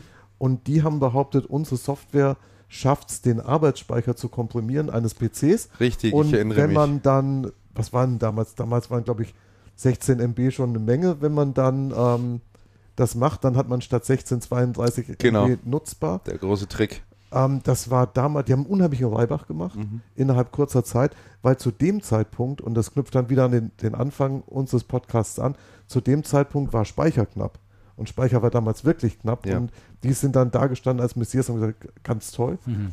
Und interessanterweise ist es tatsächlich, nachdem auf den halt fast jeder reingefallen ist, die CT gewesen, die im Test festgestellt haben, dieses Programm macht nichts. Nichts. Es macht einen schönen Eindruck mit Oberfläche und so, aber es macht alles nur tatsächlich nichts und es ist auch nicht möglich, den Arbeitsspeicher zu komprimieren. Das muss ja irgendwo auch stattfinden, Eben. nämlich im Eben. Arbeitsspeicher Eben. und irgendwo müssen die Daten dann ja auch physikalisch mal gespeichert und ausgepackt sein, damit sie verarbeitet werden. Aber ich bin mir sicher, dass Und- viele User gesagt haben, mein Rechner läuft jetzt viel schneller, als ich die, seit ich die Software klar. drauf habe. Das ist die Placebo. Placebo-Effekt. Ja, Ne? natürlich, natürlich gibt es das. Und ich kann mich noch erinnern, es gab damals eine groß angelegte Pressekonferenz mit Per Blumenschein, der gesagt hat, ganz tolles, und wir haben was, also richtig Tolles aus USA ausgegraben. Und der war anschließend sehr, sehr konsterniert, Mhm. weil sein Ruf hat auch drunter gelitten. Klar, konnte er ja nicht wissen, ne? Dass die ihn da so über den Tisch ziehen, sozusagen, mit diesem Produkt. Naja, die Softline-Leute haben ja jetzt äh, einen neuen Vorstandschef oder Vorstandssprecher heißt das, glaube ich, bei Ihnen gefunden. Äh, das ist ja der Bernd Wagner, der früher bei Fujitsu, Fujitsu. Äh, Deutschlandchef war. Mit früher sagst du aber was Gutes bis vor kurzem. bis Ende letzten Jahres, glaube ich. Ne? Bis Ende des Genau. glaub, bis Ende Ja. letzten Jahres. Ja.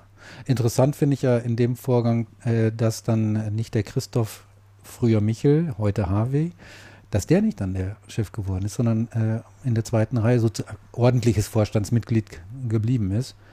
Und sie sich da von außen jemanden dann geholt haben, weil der Harvey Michel, der war ja mal wirklich auch Alleingeschäftsführer von Ja. einer Firma, die war nicht ganz unbedeutend, das war Sage damals, hat einen schwierigen Restrukturi- Restrukturierungsprozess äh, ganz erfolgreich äh, durchgeführt. Eigentlich müsste er das Rüstzeug haben, um auch so eine Firma, die ja doch noch deutlich kleiner ist, äh, zu führen. Aber gut, vielleicht versteht er sich doch eher als Sanierer, als Umstrukturierer und nicht so sehr als, sagen wir mal, jemand, der das Geschäft wirklich dann aufbaut. Kann sein. Der Herr Michel ist, Harvey, Ja. ist eine durchaus starke Persönlichkeit, der, der sehr, der, der schon sehr selbstbewusst auch, Absolut. auch unterwegs ist. Und ich denke, es wäre eine interessante Möglichkeit, den zu unserem nächsten Podcast mal ins Interview einzuladen. Hm. Hm. Dann können wir es aus erster Hand mitkriegen. Ja, das wäre das wär eine Idee. Also hier schreibt Sven Nix im Chat, bei ihm hätte das Tool super funktioniert. Der, der, der Speicherkomprimierer. Speicherkomprimierer. Fantastische Software. Also das ist, das ist wirklich klasse, ja. Ähm, okay. Das ist aber auch jetzt letztlich das Schöne hier an, am, am, am Live-Chat. Damian, such mal das, das Weite. Ähm, äh, dass wir halt hier auch so direkten Input bekommen. Weiter oben steht noch etwas, äh, wir mögen doch bitte demnächst mal das Thema BPOS äh, besprechen. Das sei der reinste Albtraum, außer Exchange und Live-Meeting noch nichts zu bieten. Aha.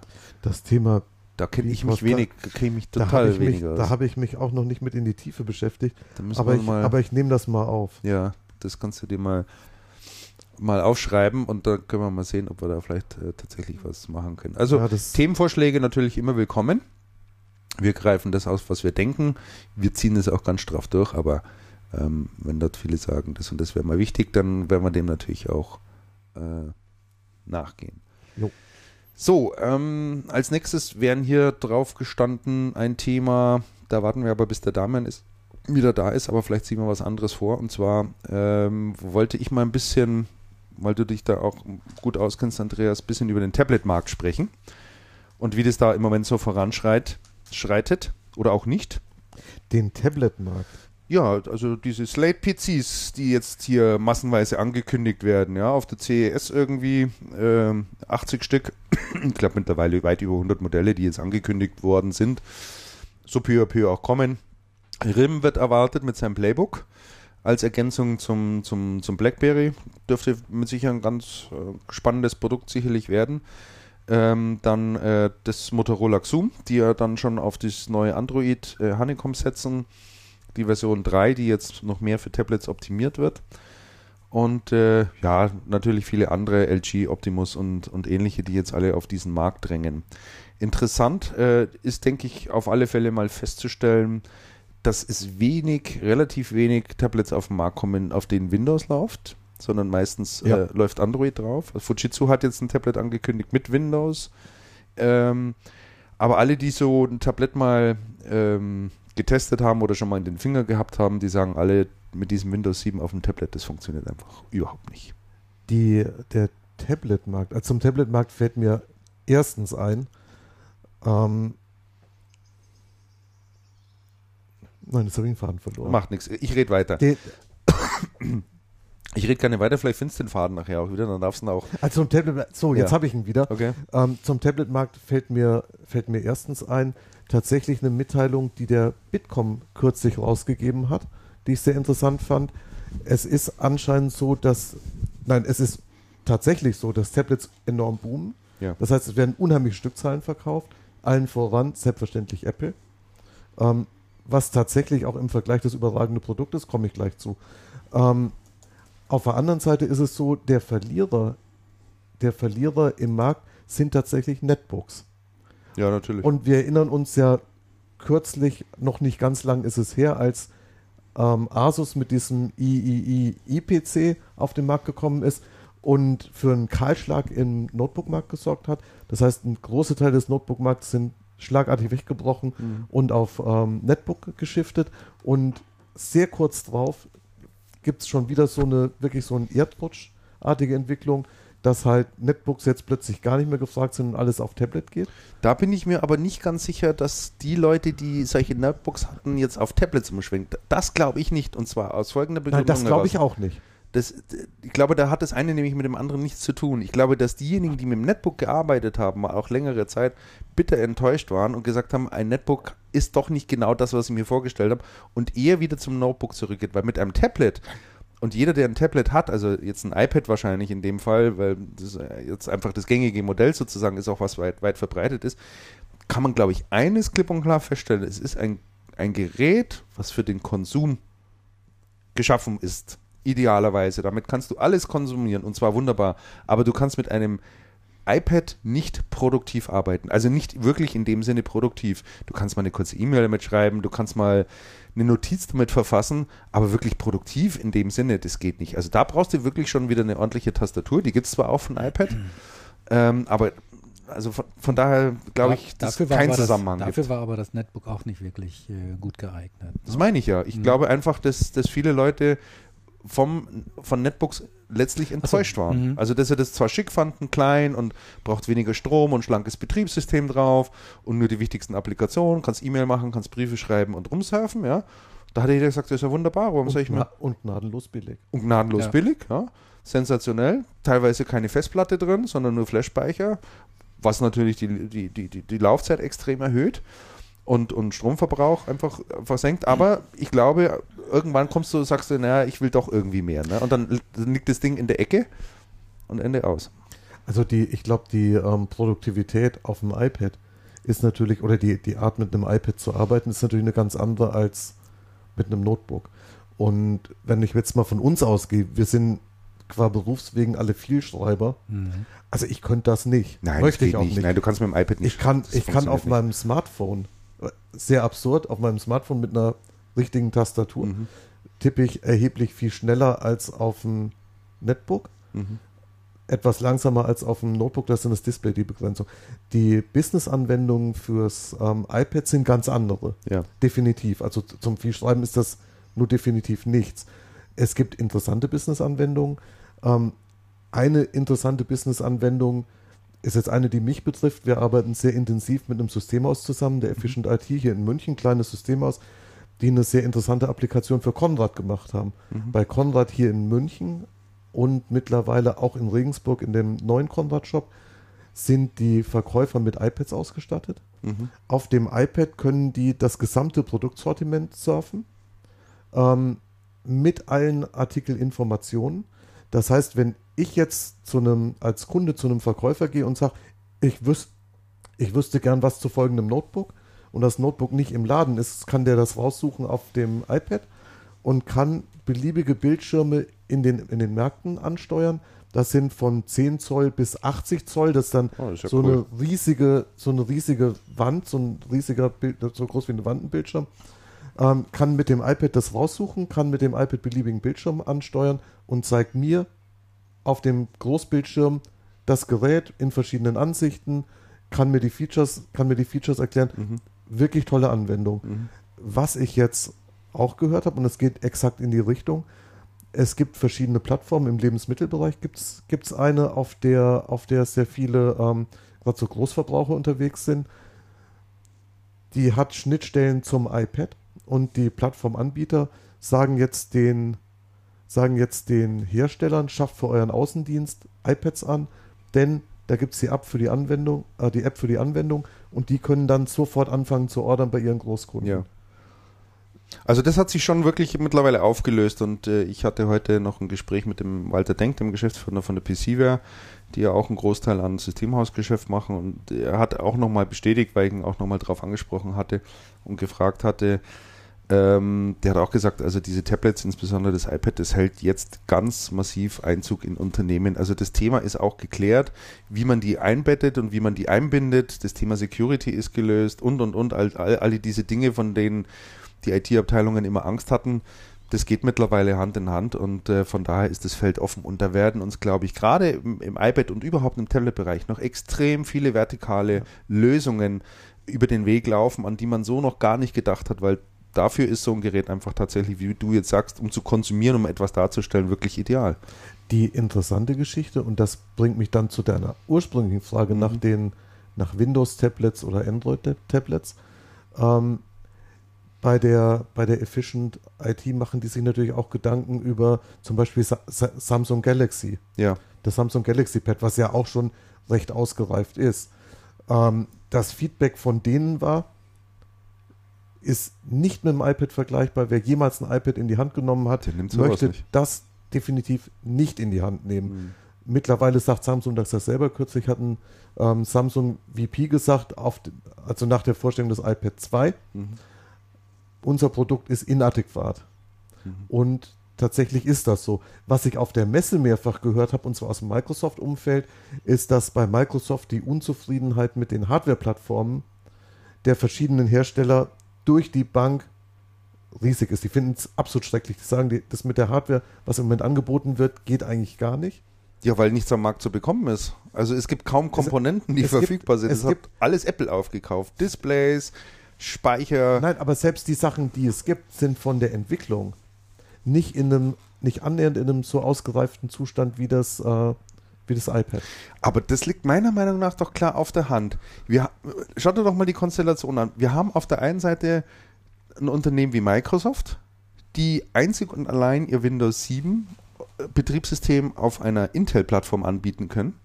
Die haben ja jetzt erstmals im Januar bekannt gegeben, dass die nächste Generation an Windows-Betriebssystemen auch auf anderen Prozessorenplattformen laufen wird, und zwar insbesondere auf der ARM-Plattform. Und die ARM-Plattform ist genau die Plattform, die derzeit in allen Tablets drin ist. Oder in der, in der Masse aller Tablets. Ich würde mal sagen 95 Prozent wahrscheinlich. So, die haben alle diese ARM-Struktur. Apple hat die ARM-Struktur, alle anderen, äh, mit denen Android läuft, haben diese ARM-Struktur. Und diese Chips, und das muss man einfach auch mal verstehen, ähm, die werden alle in Lizenz gebaut. Das ist ein völlig anderes Businessmodell, was da stattfindet. Im Tablet-Bereich kaufst du keine Chips ein bei einer Firma Intel beispielsweise, sondern du kaufst eine Lizenz ein und verbaust die dann. Und dieses Geschäftsmodell, das beherrscht eine Firma Intel überhaupt noch nicht. Das also das macht, die, macht den wirklich schwer. Also ich habe einerseits das Problem, dass Microsoft da noch nicht so weit ist und man hat das Problem, dass Intel die geeignet, nicht, dass es nicht technologisch könnten. Die haben ihren Atomprozessor, der auch auf Strombahn äh, ausge, aber, aber es funktioniert einfach noch nicht. Und ich denke, wir werden da wirklich noch ein, zwei Jahre warten müssen, bis diese beiden Größen da was machen können. Und beide werden sie jetzt in einzeln, ihren eigenen Weg gehen. Und da sehe ich schon ein Stück weit, dass die Microsoft äh, Intel äh, Allianz dort ein bisschen bröckelt. Also auf, in dem Bereich definitiv. Also das sehe ich auch. Auf der anderen Seite bekommen die Android-Tablets aber auch nicht wirklich gute Benutzernoten. Das heißt, der, das der Betriebssystem ist noch nicht so weit. Der ja. Qualitätsabfall gegen, gegenüber Apple ist enorm. Mhm.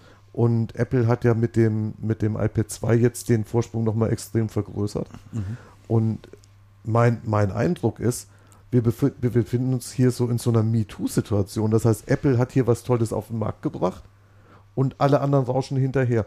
Ähnlich war es bei Asus. Asus hat den, hat den Netbook gebracht, da haben die ja. alle auch Netbook gebracht. aber der Asus Netbook war schon nicht so der Klopper, wie das, der, das iPad ist. Mhm. Das heißt, und an diesen, an diesen Säule iPad ist bis jetzt noch keiner auch nur im entferntesten hingekommen. Und Apple legt gerade die nächste Generation vor. Ja.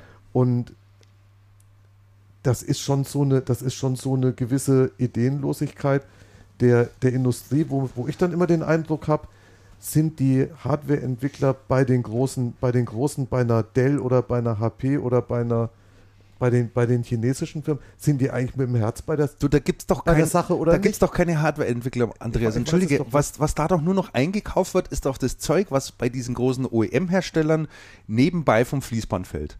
Da ist doch keine Technologie und keine Innovation und, mehr dahinter. Und zeig mir mal ein Notebook aus dem Windows Intel-Umfeld, wo du sagst, das ist in irgendeiner Form innovativ. Ich meine, du hast ja auch ähm, ein, ein, ein, MacBook stehen und arbeitest damit. Also du kannst auch, du kannst es auch sehr gut vergleichen. Es geht jetzt hier überhaupt nicht darum, dass wir jetzt hier äh, Apple die Fahne hochhalten Nein. wollen. Aber, so, aber du siehst, wie man Innovationen machen kann, wenn man möchte und wenn man das klar reindiktiert und sagen wir sich auch ein paar Gedanken drum macht. Aber ich habe den Eindruck, weil es immer nur um den Preis ging, ja, hat sich keiner mehr wirklich ernsthaft Gedanken gemacht. Schau doch mal eine Firma wie Toshiba an die waren mal so ein Platzhirsch im, im, im Notebook-Bereich. Unantastbar, über mhm. Jahre hinweg. Und warum? Weil sie auch viel Innovation gebracht haben im Notebook-Bereich. Immer jedes Quartal gab es irgendwas Neues von denen. Ja? Alles, alles durch. Also die Apple-Produkte sind mit Liebe zum Detail gemacht. Und das sieht man auch. Das Apple-Marketing ist sehr selbstbewusst, ja, sehr minimalistisch und auch mit Liebe zum Detail gemacht. Das sieht man auch. Und ich denke, von diesen Dingen können gerade die, die anderen großen Hersteller eine ganze Menge lernen. Die müssen lernen, in meinen Augen. Müssen werden, sogar lernen. Und werden, und Man muss sich da umstellen. Müssen oder der Vorsprung ver vergrößert sich. Mir gefällt die Geschäftspolitik von Apple auch nicht. Also wenn ich mir überlege, wie Apple seine, seine Kunden gängelt, wie, denn, wie dann die ähm, wie dann die Garantien, also die Garantieleistungen auf ein Minimum und auf ein Minimum, was selbst in Deutschland fragwürdig ist, zurückgefahren werden. Wie dann gesagt wird, okay, du darfst aber im Jahr nicht mehr als zwei iPhones kaufen, musst dich mit dem, Aus, musst dich mit dem Pass ausweisen, dass, dass das auch wirklich so ist. Also wenn ich mir all das anschaue und auch die, ähm, jetzt könnte man, jetzt Zumindest könnte man sagen, sind die Leute das Selbstbewusstsein oder die Arroganz, mit der Apple dem Kanal begegnet und sagt, also ihr dürft unsere Produkte haben, ansonsten interessiert uns das alles gar nicht, was ihr da macht und ob ihr da Geld mit verdienen könnt. Das gefällt mir alles nicht. Auf der anderen Seite, wenn ich mir anschaue, die Produkte, die Apple auf den Markt bringt, muss ich sagen, Hut ab. Wenn ich mir dann auch noch anschaue, wie Apple es schafft, als einziger Hersteller die Preise und Margen oben zu halten, mhm. stabil zu halten und die Leute kaufen trotzdem, weil die Produkte toll sind. Mhm. Und auch mit einer Konsequenz da ist, dass man sagt, wir möchten keinen Graumarkt, und wir haben keinen Graumarkt. Das, das ist ja echt ein interessantes auch, Phänomen. Ne? Auch ein interessantes Thema. Ähm, es gibt tatsächlich so eine Art Graumarkt für iPhones. Es gibt Länder, in denen es, in denen es keine Apple Shops gibt, in denen man iPhones stumpf nicht kaufen kann ja. und in denen ist die Nachfrage natürlich auch groß ja. und die werden dann über Broker bedient. Jetzt ist aber tatsächlich so, wenn man sich mal orientiert, ein iPhone auf dem Brokermarkt ist tatsächlich nicht günstiger als im Apple Shop. Das ist ein interessantes Phänomen. Und, und das geht nur über eine sehr, sehr strikte Vertriebspolitik. Und auch da können sich viele Hersteller, die sagen, Graumarkt und alles ist schlimm und die Broker und, und ähm, Aber uns sind die, die, die Geschäfte die, und uns sind wir können gar nichts machen, können mal nach Apple gucken und sagen, wo, wo man sagen muss, da, da könnt ihr noch Gibt was ja auch lernen. Beispiele da, aus anderen und Branchen. Seht, und da seht ihr auch, wie, wie ihr eure Partner schützen könnt vor fragwürdigen Praktiken. Schau doch mal Adidas an. Ist auch ein schönes Beispiel. Mhm. Auch die Firma, auch eine Firma Adidas versteht es in, in ihrer Branche, ein Preisniveau zu halten. Du kriegst ja einen Adidas-Turnschuh nirgendwo mal jetzt wirklich wesentlich günstiger. Und überall kriegst du aber billigere. Macht aber nichts. Ja, genau. Es ist halt, also von daher, es gibt da schon Möglichkeiten. Die Frage ist nur, wie tun die das, ne? Also in, in der Sportartikelbranche wird schon dort mit äh, entsprechenden Maßnahmen gearbeitet, von denen das Kartellamt gar nicht so viel wissen soll. Hat hm. mir damals mal ein äh, ASICS-Mitarbeiter äh, äh, gesagt, weil ASICS ist also die Situation genauso wie bei, bei Adidas. Was mich nochmal interessieren würde, ihr seid ja absolut die Experten auf dem Gebiet, was jetzt äh, Apple und iPad und so weiter betrifft. Äh, iPad ist ein Riesenerfolg, das habe selbst ich mit, mitbekommen. Und wir hatten ja vor, wie war es, 20 Jahren, 15 Jahren, hatten wir ja mal so einen Vorläufer, den Newton. Ja. Da erinnert ihr euch doch noch. Habe ich noch zu Hause. Der Hast du sogar? Habe ich noch Hast zu du Hause, sogar ja, ja. Interessantes so. Gerät. Ja. Warum ist denn damals der Newton so gefloppt und ist der ist das iPad heute so total in? Der Newton war A zu, A zu früh, der hat ja noch auf Handschrifterkennung gesetzt. Mhm. Also da musstest du ja noch äh, mit so einem Stift, mit so einem Stylus äh, da drauf rumkrakeln und so weiter.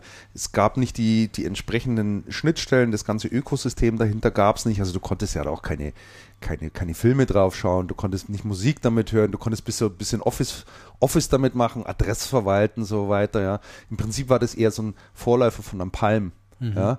Mhm. Äh, das war im Prinzip ein Vorläufer von einem PDA, riesenklobig. Mhm. Ähm, konnte man damals, glaube ich, sogar auch ans Telefon anschließen. Es gab damals. Man konnte interessante Dinge mit. Also man konnte wirklich, ja. war ein total innovatives Produkt, aber fünf Jahre zu früh mindestens.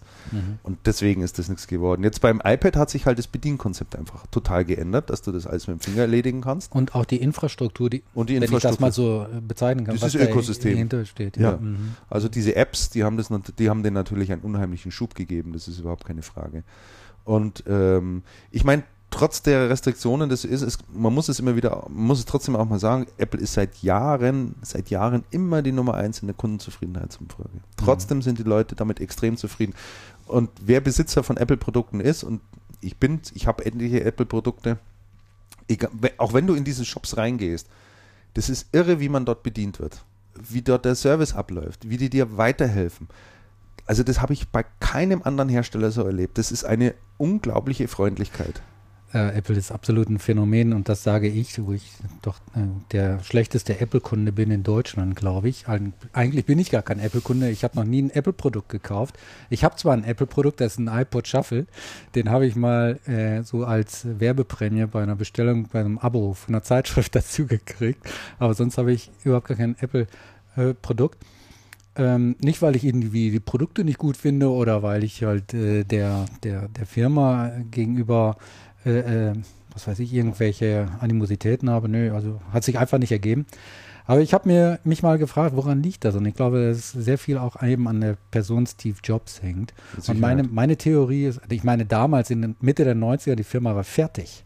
Na, die Firma war echt fertig damals und dann haben die ja ähm, damit auch mit Unterstützung von Microsoft ähm, äh, sich wieder berappelt durch Steve Jobs. Vorher war John Scully da, der hat die Firma irgendwie total ja. äh, versenkt. Dann haben sie mit Mike Spindler nochmal versucht. Ja.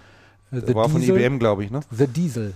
The Diesel, von Aus IBM Berlin. kam der, glaube ich, ne? oder? Ich meine, ich dachte, ja. Weiß ich jetzt nicht mehr. Ich dachte, der war bei Apple schon gewesen. Aber der hat es eben auch nicht wirklich den Karren wieder flott machen und dann kam eben der Scully, äh, der, der, der Steve Jobs. Und ich glaube, der Steve Jobs, der hat etwas getan, was sonst kaum jemand macht in der Branche. Normalerweise, die meisten Manager, die, die, die, stellen sich die Frage, okay, welches Problem haben meine Kunden und wie kann ich es lösen? Mhm. Ja, das ist irgendwie so eine Positionierung wie beim Zahnarzt. Ne? Also du hast Zahnschmerzen, gehst zum Zahnarzt und der Zahnarzt, der hilft dir. hilft dir und wenn du wieder rausgehst, hast du keine Zahnschmerzen mehr. Was du aber beim Zahnarzt nie bekommst, ist, dass der irgendwie dein Leben bereichert. Ne? Du sagst ja nie, ich, heute will ich mir mal was Gutes tun, ich gehe zum Zahnarzt. Ne? Und so sind viele Hersteller und übrigens auch Händler positionieren sich auch so. Und der Steve Jobs, meine Theorie, der hat gesagt, ich, die Probleme, die interessieren mich überhaupt gar nicht. Ich will das Leben der Menschen bereichern, veredeln, irgendwie verbessern und so. Und da gebe ich Ihnen das richtige Produkt dafür. Und dafür und da entwickle ich das, das, Produkt. Absolut richtig. Das deckt sich auch. Ähm, es gibt ja etliche Bücher auch über Steve Jobs und ähm, die aus seinem, wo sehr viele Informationen auch aus seinem Umfeld heraus auch, auch eingeflossen sind. Mhm. Und der Jobs hat ja damals, als er die Firma verlassen hatte, waren was ich so gelesen habe, etwa 200 bis 300 Produkte in der Entwicklung quasi oder draußen im Feld, wo man halt dran gearbeitet hat in irgendeiner Form. Es kommt dann nicht immer alle dann auf den Markt, mhm. aber an denen man dran war. Und als Jobs zurückkam, waren es 600 bis 800 Produkte, an denen die schon dran gebastelt haben. Mhm. Was hat Jobs gemacht? Der hat alles runtergeschnitten auf 10 Produkte. Wow. Er hat gesagt, diese zehn Sachen halte ich. Die haben die Drucker alle rausgeschmissen. Die hatten früher Drucker, die waren im Laserdruckerbereich. Ja. In vielen anderen Bereichen haben die alles über den Bord geworfen und gesagt, wir konzentrieren uns darauf, wir wollen den besten Computer machen, wir wollen einen besten MP3-Spieler machen und und und. Und da hat er, da haben die so viel Manpower reingesteckt und so viel Hirnschmalz reingesteckt. Und der hat jeden Tag gesagt hat, und wenn ihr damit Produkt 2 weiter seid, kommt zu mir, ich schaue es mir an. Und der mhm. hat jedes Produkt, hat der einzeln abgenommen. Mhm. Also dieser Mann ist schon irgendwo natürlich auch ein Phänomen. Also er hat das wirklich mit seiner Person, muss das alles abgesegnet sein. Und wenn er das nicht freigibt, geht das auch nicht raus. Sehr fokussiert. So habe ich gelesen. Ja. Sehr, sehr fokussiert, sehr selbstbewusst. Extrem, ja. Was natürlich zur Frage führt, was kommt nach Jobs, aber ja. gut. Das, das, heben wir uns mal auf. Das, das heben Thema. Uns, das heben wir uns Das auf. ist wirklich äh, ein weites Feld. Ja, Tablets wollte man, ich, ich, wäre gerne noch viel tiefer in diesen Markt ähm, mal eingestiegen mit euch. Ähm, aber vielleicht machen wir da noch einen kleinen Seitensprung. Es gibt ja da noch eine interessante Geschichte, die wir äh, vielleicht mal kurz besprechen sollten. Ähm, Microsoft macht ja jetzt im Smartphone-Bereich, nicht im Tablet-Bereich, aber im Smartphone-Bereich äh, arbeiten sie ja mit äh, Nokia jetzt zusammen. Mhm. Oder Nokia mit Microsoft, je nachdem, wie man es sehen will. Und da fließt ja auch Geld, wie ihr sicherlich gelesen habt. Ja, ganz schön viel sogar ganz schön viel Geld, ne? Also man spricht ja von Milliardenbeträgen, äh, die dort fließen. Und jetzt äh, kam ja auch in einer Randnotiz, hätte ich beinahe gesagt, der Börsenaufsicht der amerikanischen, der SEC, hat Nokia auch mal wieder einen Bericht vorgelegt. Und da steht doch so ein paar ganz interessante Informationen drin, nämlich, äh, dass sie mal auf alle Fälle davon ausgehen, dass es mindestens noch zwei Jahre, zwei Jahre dauern wird, bis Nokia Windows äh, 7 wird es dann wahrscheinlich nicht mehr sein, wird Windows 7, was weiß ich, 8 Phone oder keine Ahnung, wie immer das auch wird, äh, auf den Markt bringen wird. Und äh, das äh, zwei Jahre halte ich für in so einem Markt für extrem, äh, ist einfach viel zu lang. Ich stelle mir einfach die Frage, wie ein Hardwarehersteller, ich meine, früher hatten sie ein paar Betriebssysteme noch, aber ein reiner Hardwarehersteller wie Nokia, der sicherlich auch gute Hardware bauen kann. Also Nokia hat ja wirklich immer gute Hardware gehabt, da hat ja nie jemand gemault. Und ein so innovatives Unternehmen, oder eigentlich sollte es ein innovatives Unternehmen sein, Microsoft, es nicht schaffen, ein vernünftiges Smartphone zu bauen und da mein Gegenstück zu machen. Könnt also, ihr euch das erklären? Was mich interessieren würde, ist, was machen die denn in der Zwischenzeit? Ja. Nichts. Weil Zuschauen. Symbian, Symbian ist ja abgekündigt. Symbian ist abgekündigt, ja. Oder oder, oder prügeln die jetzt ihre ganze Symbian-Palette dann doch noch durch, die für die nächsten zwei Jahre geplant war? Naja, gut, die haben die Komponenten gebaut für Plattformen über die nächsten, gekauft für Plattformen über die nächsten. Das MiGo haben sie nie richtig an den Start bekommen. Sie hatten mal diese, diese, dieses Linux-Distribution äh, gekauft. Die hatten ja auch mal Pläne da im Tablet-Bereich. Hatten ja, glaube ich, sogar mal was am Start, meine ich, äh, Nokia. Ähm, das MiGo ist auch weg. Ja, was haben sie dann noch? Und der neue CEO hat ja angekündigt, er möchte die Dringlichkeit in den Köpfen verankern und Nokia beschleunigen. Mhm. Stellt sich die Frage, wenn der das nicht wollte, wird was, das erste Windows Phone dann in 20 Jahren kommen? Mhm. Also wenn ein Unternehmen, ich, ich finde das ja irgendwie schon, der, der, der, der, der, der Nokia-CEO, der Elop, der stellt sich hin, tritt an und sagt in einer Rede an, zu seinen Mitarbeitern, geht mal davon aus, dass wir uns alle auf einer brennenden Plattform befinden. Mhm. Und wir können uns nur noch durch den gewagten Sprung ins kalte Wasser sozusagen retten. Also sprich, wir müssen neu durchstarten. Wahnsinn. Ja? So, das ist einmal eine ganz interessante Aussage. Und dann wird, der, wird die große Partnerschaft mit Microsoft besiegelt. Ja, also er hat es natürlich ganz bewusst im Vorfeld schon gesagt, damit er anschließend seine Partnerschaft mit Microsoft natürlich äh, nicht großartig rechtfertigen muss und alle zufrieden sind. So, und dann kommt plötzlich raus, dass das noch zwei Jahre lang dauert. Das heißt, zwei Jahre lang schwimmen die jetzt noch von weil sie ja alle von ihrer Plattform jetzt runtergesprungen sind, weil die ja so, so lichterloh brennt. Wie will denn dieses Unternehmen in den nächsten zwei Jahren Geld verdienen? Das ist die Fallhöhe, Christian. Die Plattform ist so hoch, dass man einfach zwei Jahre im freien Fall, also, bis, man, bis man unten, bis man die Oberfläche, bis man Das ist jetzt natürlich böse, aber ja, ja. ich habe keine Ahnung. Also nee, es wird also echt schwierig. Das und, wird echt schwierig. Und ich habe die Softwarestrategie von Nokia tatsächlich niemals verstanden. Ich bin Nokia-Anwender. Gibt es überhaupt seit, eine? Also ich bin Nokia-Anwender schon sehr, sehr lang. Und was man beobachtet ist, mit jeder neuen Nokia-Telefongeneration hat sich früher das Datenbankformat geändert. Mhm. Es hat sich ganz oft das Betriebssystem geändert. Symbian wurde immer schlechter. Und mir nicht verständlich, was die Freunde treiben. Nein, also ich kann das, ich kann das auch echt nicht nachvollziehen. Und für mir ist das wirklich schleierhaft, wie die sich da über Wasser halten wollen. Ich denke, die werden da von allen anderen überrannt. Ich meine, da kommen ja mittlerweile Player mit auf den Markt. Nimm mal eine Firma HTC. Ja. HTC kannte vor zwei Jahren niemand. Kaum jemand. Also die, die waren ja fast, fast ohne. So, und mittlerweile haben die sich da auch einen ganz guten, äh, ganz gut etabliert. Ne? Es scheint sich einfach Geschichte auch hier zu wiederholen. Denkt an Motorola. Ja, oh ja. Also der marktführende Anbieter, ich glaube, Ende der 90er Jahre war Motorola an der Spitze oder ganz vorne. Die haben dann plötzlich auch den Anschluss total verloren. Mhm. Und äh, für mich sieht sich das, sieht das so aus, als wenn das jetzt bei Nokia so Mutatis Mutandis wieder sich wiederholt. Ne? Also ähm, was man auch liest in den verschiedenen äh, Beiträgen äh, dort in äh, bei Nokia, da müssen also auch derart verkrustete Strukturen mittlerweile sein in dem Unternehmen, mhm. Ähm, die total innovationsfeindlich sind. Ne? Und äh, ich bin nicht sicher, ob alle wirklich da auch verstanden, verstanden haben, den Ernst der Lage ähm, und äh, wirklich dahinter stehen, dass, dass, dass, dass da wirklich also grundsätzlich was passieren muss. Ne? Ja. Also da denke ich, da sollte man noch mal ein bisschen, bisschen genauer hinschauen. Das ist echt interessant. Vielleicht kriegt man da noch mal ein paar Informationen raus. Ich meine, der Aktienkurs, ich habe mir das gerade mal angesehen, der ist ja sowas von abgerauscht. Ne? Der war, wann war das? Am 18.03. Äh, vor einem Jahr. Da lag der noch irgendwie bei zwischen 11 und 12 Euro. Jetzt kriegst du die Aktie für 5,87 hinterhergeschmissen, äh, hinterhergeworfen. Ne? Ja. Und will ja keiner haben. Nee, will, will, will keiner haben. Also ich, Du hast ja auch keine Perspektive. Also ich habe gerade mir noch ein neues Nokia gekauft, nachdem ich mein altes Nokia-Handy in der Waschmaschine mitgewaschen habe. Sehr gute Idee. Danach irgendwie das Handy meiner Frau äh, verloren habe. also du sorgst ja schon mal ordentlich für Geschäft, ne? Naja, so viel Geschäft ist es jetzt auch wieder nicht. Aber du bist ja, du bist ja jetzt auch kein, kein Smartphone-User. Du bist, ich also bin, du hast ja noch ein normales Handy, Ich oder? bin kein Smartphone-User. Ich bin, ich habe ein normales Handy. Ich benutze es auch gar nicht wirklich äh, so intensiv. Ich telefoniere sowieso nicht besonders gerne. Und äh, wenn immer möglich, äh, benutze ich das Festnetztelefon, was glücklicherweise auch äh, möglich ist, was auch nicht von Nokia ist. Ja, ja.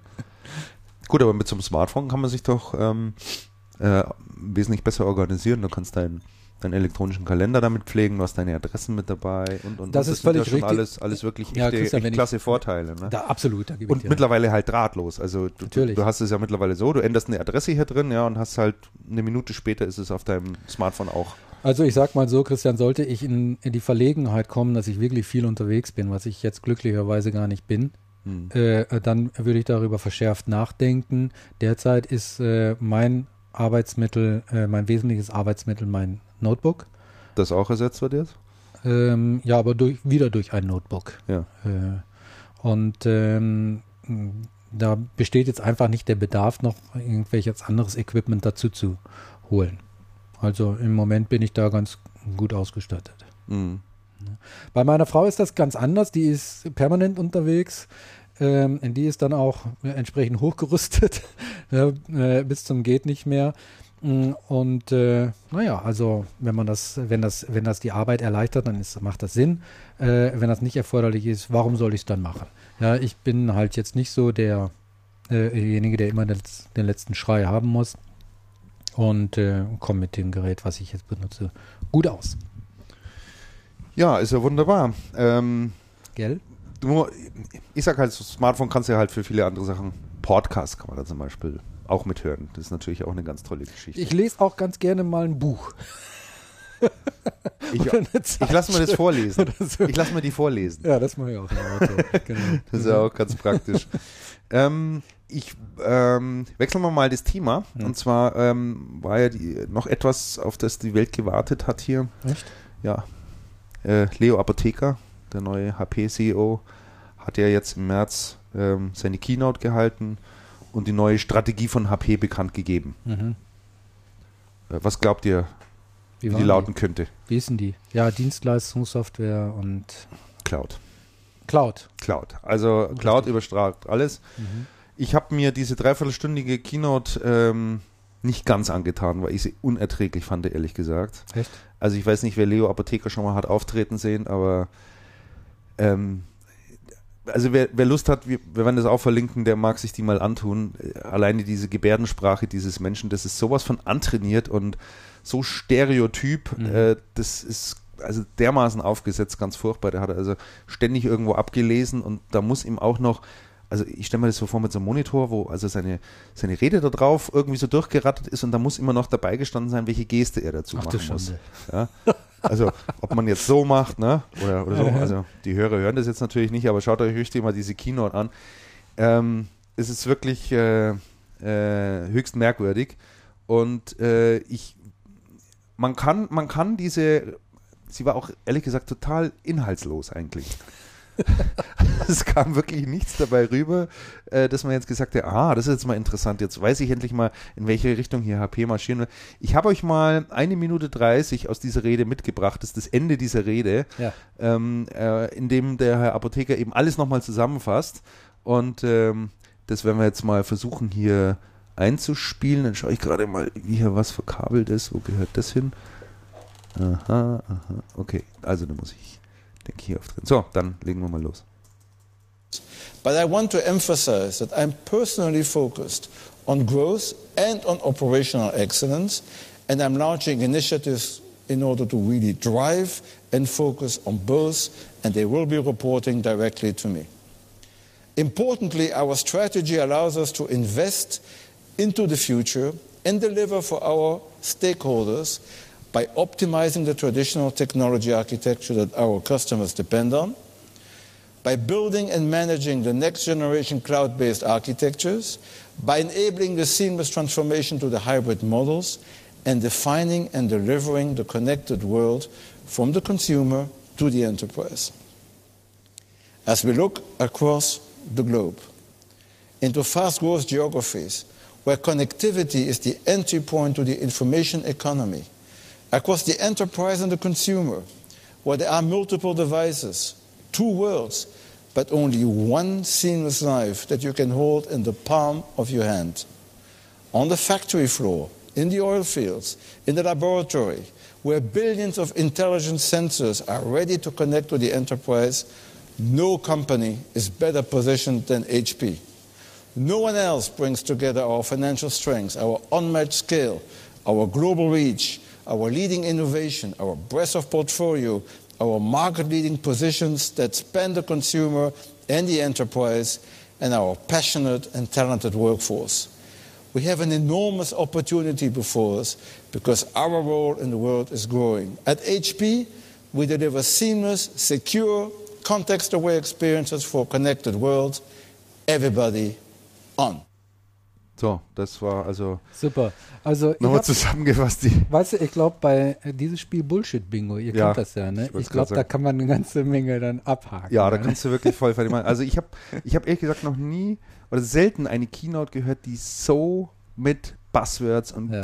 vollgepfropft war. Ja. Also es war einfach nicht substanziell. Er hat nicht, er hat irgendwie auch nicht geschafft, mal klar zu sagen, wie sich HP tatsächlich positionieren das finde ich und das finde ich das eigentliche Manko. Ich meine, dass jetzt jemand, äh, so ein Vorstandsvorsitzender, äh, äh, dass der jetzt nicht unbedingt äh, äh Entertainment-Qualitäten haben muss wie Thomas Gottschalk, okay, kein Problem.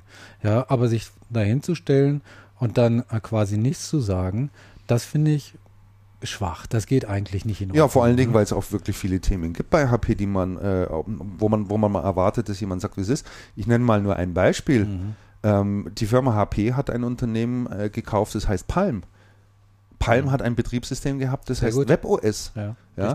Äh, es gab die Ankündigung, ähm, nicht nur Tablets rauszubringen mit diesem WebOS. Das WebOS wird übrigens von vielen als, als sehr ausgereift, äh, weil es halt auch schon eine lange Tradition hat, ein sehr gutes Betriebssystem gesehen. Und die Ankündigung war, WebOS wird auch auf die PCs kommen. Da mhm. haben sich natürlich viele gefragt, ja, wie kommen jetzt auch auf die PCs? Äh, wird, wird HP tatsächlich PCs mit einem WebOS ausliefern und sich, sagen wir mal, äh, seinem größten Allianzpartner, nämlich Microsoft, äh, mhm. da ein bisschen in Konfrontation begeben? Oder wird dieses WebOS parallel zu äh, den PCs äh, installiert? Warum wird das WebOS auf äh, installiert? Es ist davon die Rede, dass das WebOS in die Druckergeräte mit äh, einfließt, dass die Drucker damit ausgestattet werden, um damit Intelligenz reinzubringen und und mhm. und. All diese Themen wurden versäumt hat er gar nichts zu, zu Palm? Nichts, ah, nichts Substanzielles, wo du sagen könntest, ähm, jetzt weiß man, in welche Richtung das geht. Und das, waren, das sind alles so wichtige Dinge, die bei, im Moment bei HP anstehen. Äh, und auch, auch beim Thema Cloud Computing musst du dich mal irgendwo, äh, sagen wir mal, ein Stück weit absetzen. Du kannst nicht sagen, ja, das HP auch Rechenzentren betreibt, um dann anschließend irgendwelche Services hier zu hosten. So what? Hm. Das tun sie doch irgendwie alle. Also da ist doch, da ist doch nicht wirklich was dabei. Hm. 3Com der äh, drei kommt? Nichts? Ich meine, die haben, äh, was haben sie damals für Palm äh, auf den Tisch gelegt? 1,5 Milliarden viel, viel oder Geld. sowas? Viel, viel also Geld. sowas um den Dreh ja. für eine Firma, die seit Jahren Verluste schreibt, die irgendwie ja. total am Boden ist. Ich glaube, so. die haben irgendwie 27 Quartale in Folge oder sowas Enorm. Verluste geschrieben gehabt. Ja. Palm. Das war ja auch mal eine Vorzeigeunternehmen. Ja, sicher, natürlich. Aber wenn man schon so viel Geld in die Hand nimmt, um äh, sich dafür irgendetwas zu kaufen, ja, äh, also es ist ja eine Investition und nicht irgendwie eine Konsumption. Ich kaufe ja nicht Palm, um mir einen schönen Abend zu machen oder so, ne?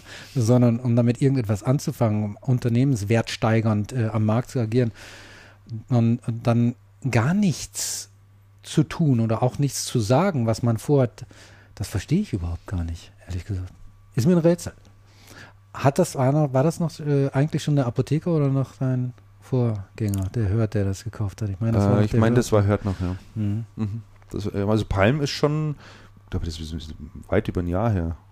So lange? Ja, so lange ich, mein, ich meine schon. Ah, ja. Das ist wirklich schon eine ganze Weile her. Ah, ja. Dann sind die alle erstmal der Versenkung verschwunden. Da ist ja der Rubinstein mit dabei, mhm. der über Apple dann Palm Umso schlimmer, wenn das schon so lange her ist, dass man da noch nichts wirk Wirkliches äh, äh, erfährt und, und, und hört, dass da das irgendwie. Also ich denke, da würde es sich durchaus mal lohnen, ein paar HP-Partner auch zu fragen oder vielleicht hören uns ja auch die ein paar HP-Partner zu. Das wissen die nicht, das wissen die. Ja, wie, wie diese aber zumindest so einschätzen, ne? Hm. Also, also interessant, glaube ich, zum, zum Schlusswort von, vom Apotheker. Wir sind ja in der besten aller Positionen. Kann man anknüpfen an unsere Diskussion vorhin mal sagen, Unternehmenswert HP, ich glaube knapp 100 Milliarden mhm. Dollar. Unternehmenswert Apple, habe ich gerade nachgeschaut, ähm, 306 Milliarden, also HP mhm. 100 Milliarden Dollar, ähm, Apple 306 Milliarden Dollar. Mhm. Fragezeichen, was passiert eigentlich mit all diesen Dingen, die da im, im Unternehmensumfeld äh, unterwegs sind? Und, und zu deinem Punkt, Christian, ähm, sprich mit Apple-Partnern, wir hatten zum Anfang des Jahres ein Projekt, da haben wir mit relativ vielen Apple-Partnern gesprochen und haben nee, mit HP-Partnern. Ah, Entschuldigung, mit, mit HP-Partnern. HP ja. Entschuldigung, okay. Kommando zurück. Sprich mit HP-Partnern. Wir haben mit sehr vielen HP-Partnern gesprochen und es hat sich ein, für mich, der ich seit 20 Jahren in der Branche bin und seit, ich glaube, 16 Jahren mit HP-Partnern spreche, ein sehr erschreckendes Bild gezeigt. HP-Partner sind so unzufrieden wie noch nie zuvor. Ähm, es war noch nicht mal die Hälfte der HP-Partner tatsächlich mit der Zusammenarbeit sehr, sehr zufrieden oder zufrieden. Mhm. Die, die meisten haben gesagt, ja, ist so mittelgut oder schlecht. Und jeder vierte HP-Partner, mit dem wir gesprochen haben, hat gesagt, also ich könnte mir durchaus vorstellen, neue Hersteller ins Portfolio aufzunehmen und da zu reduzieren. Und die ähm, Quintessenz war, HP ist nicht berechenbar, HP ist sehr weit weg von uns. HP, mit HP haben wir ständig Direktsituationen, ähm, mhm. also tatsächlich Konflikte mit dem HP-Direktgeschäft. Das Bild, was sich da gezeichnet hat, ist sensationell schrecklich gewesen. Mhm. Und wenn man sich dann anschaut, dass HP in Deutschland, der eigentlich für, für, für die Masse der Händler draußen der wichtigste Partner ist, auf den viele auch wirklich dann finanziell ihre Firma wetten, ähm, dann muss man schon sagen, ähm, lieber deutscher Channel, das ist eine ganz schön düstere Perspektive im Moment. Weil für einen Apotheker war ja Partner auf jeden Fall in dem, was wir gehört haben, ist ja Partner nicht unbedingt ein Thema gewesen. Und bei HP ist ja Partnergeschäft auch dann hoch aufgehangen, schon relativ lang nicht mehr so ein dominantes Thema. Man geht ja sehr stark direkt. Ja, aber trotzdem ist das äh, zumindest in Deutschland, so wie du das schilderst, ist wirklich erschreckend, muss ich sagen. Ich meine, 25 Prozent, die da wechselwillig sind, finde ich enorm viel. Ähm, das kann für HP in Deutschland durchaus eine bedrohliche Situation sein. Weil HP hat schon äh, sehr starken Anteil äh, mit dem Channel gemacht, immer traditionell. Der Channel war auch in der Vergangenheit eigentlich immer, hat äh, HP ein gutes Zeugnis ausgestellt. Mhm Die haben ja oftmals bei den entsprechenden ähm, Auszeichnungen. Äh, äh, haben sie abgeräumt, ja, nicht nur im Druckerbereich, sondern auch im, im, im, im PC- und Notebook-Bereich. Also da ähm, äh, hat der Channel immer eine große Rolle gespielt. Und wenn sich das jetzt dreht, ja, äh, aufgrund verschiedener Faktoren, Kanalkonflikte und was weiß ich, dann kann das auch für Channel äh, für, für HP ganz, ganz unangenehm werden, was sich dann auch in den Zahlen niederspie ja. widerspiegeln dürfte. Haltet ihr es für denkbar, dass diese Entwicklung, die es halt sozusagen gibt, äh, auch einer der Gründe, warum äh, Kinne nicht mehr bei HP ist? Das weiß ich nicht. Nein, das, das, das, das, das glaube ich, glaub ich nicht. Ich glaube auch nicht wirklich, dass sich HP in Deutschland der Dramatik der Situation bewusst ist. Mhm. Und wenn man, wenn, man sich den, wenn man sich den Markt dann anschaut, zum Beispiel, man kann das ja durchaus auch mit Zahlen ähm, mal unterfüttern, wenn man sich zum Beispiel mal anschaut, Server und Storage. Mhm. Ähm, zwei Drittel der Systemhäuser und Fachhändler, die Server und Storage verkaufen, verkaufen Stand heute HP. Mhm. Der nächste, in, die, die, nächsten beiden relativ dicht auf sind ähm, Fujitsu, Fujitsu. Fujitsu, und IBM. Mhm. Und zwar mit deutlichem Abstand. Mhm. Wobei man sagen muss, IBM hat reichlich Partner gewonnen in, in, der, in der jüngeren Vergangenheit. Und Fujitsu hat mittlerweile, ich sag mal wieder, ein unheimlich hohes Level an Partnerzufriedenheit ähm, zurückgewonnen. Das war nicht immer so. Mhm. Nach dem, kurz vor dem Merger von, ähm, ähm, von FSC mit Fujitsu, war die Partnerzufriedenheit so lala. Danach ist sie total eingebrochen. Da waren die Leute auch alle sehr, sehr irritiert. Mittlerweile Klar. stehen die sensationell, sensationell gut da. Ja, die haben da wirklich sehr viel geleistet. Das muss man echt sagen. Ähm, da hört man wirklich sehr, sehr viel Positives drüber. Also, aber HP bin ich echt gespannt.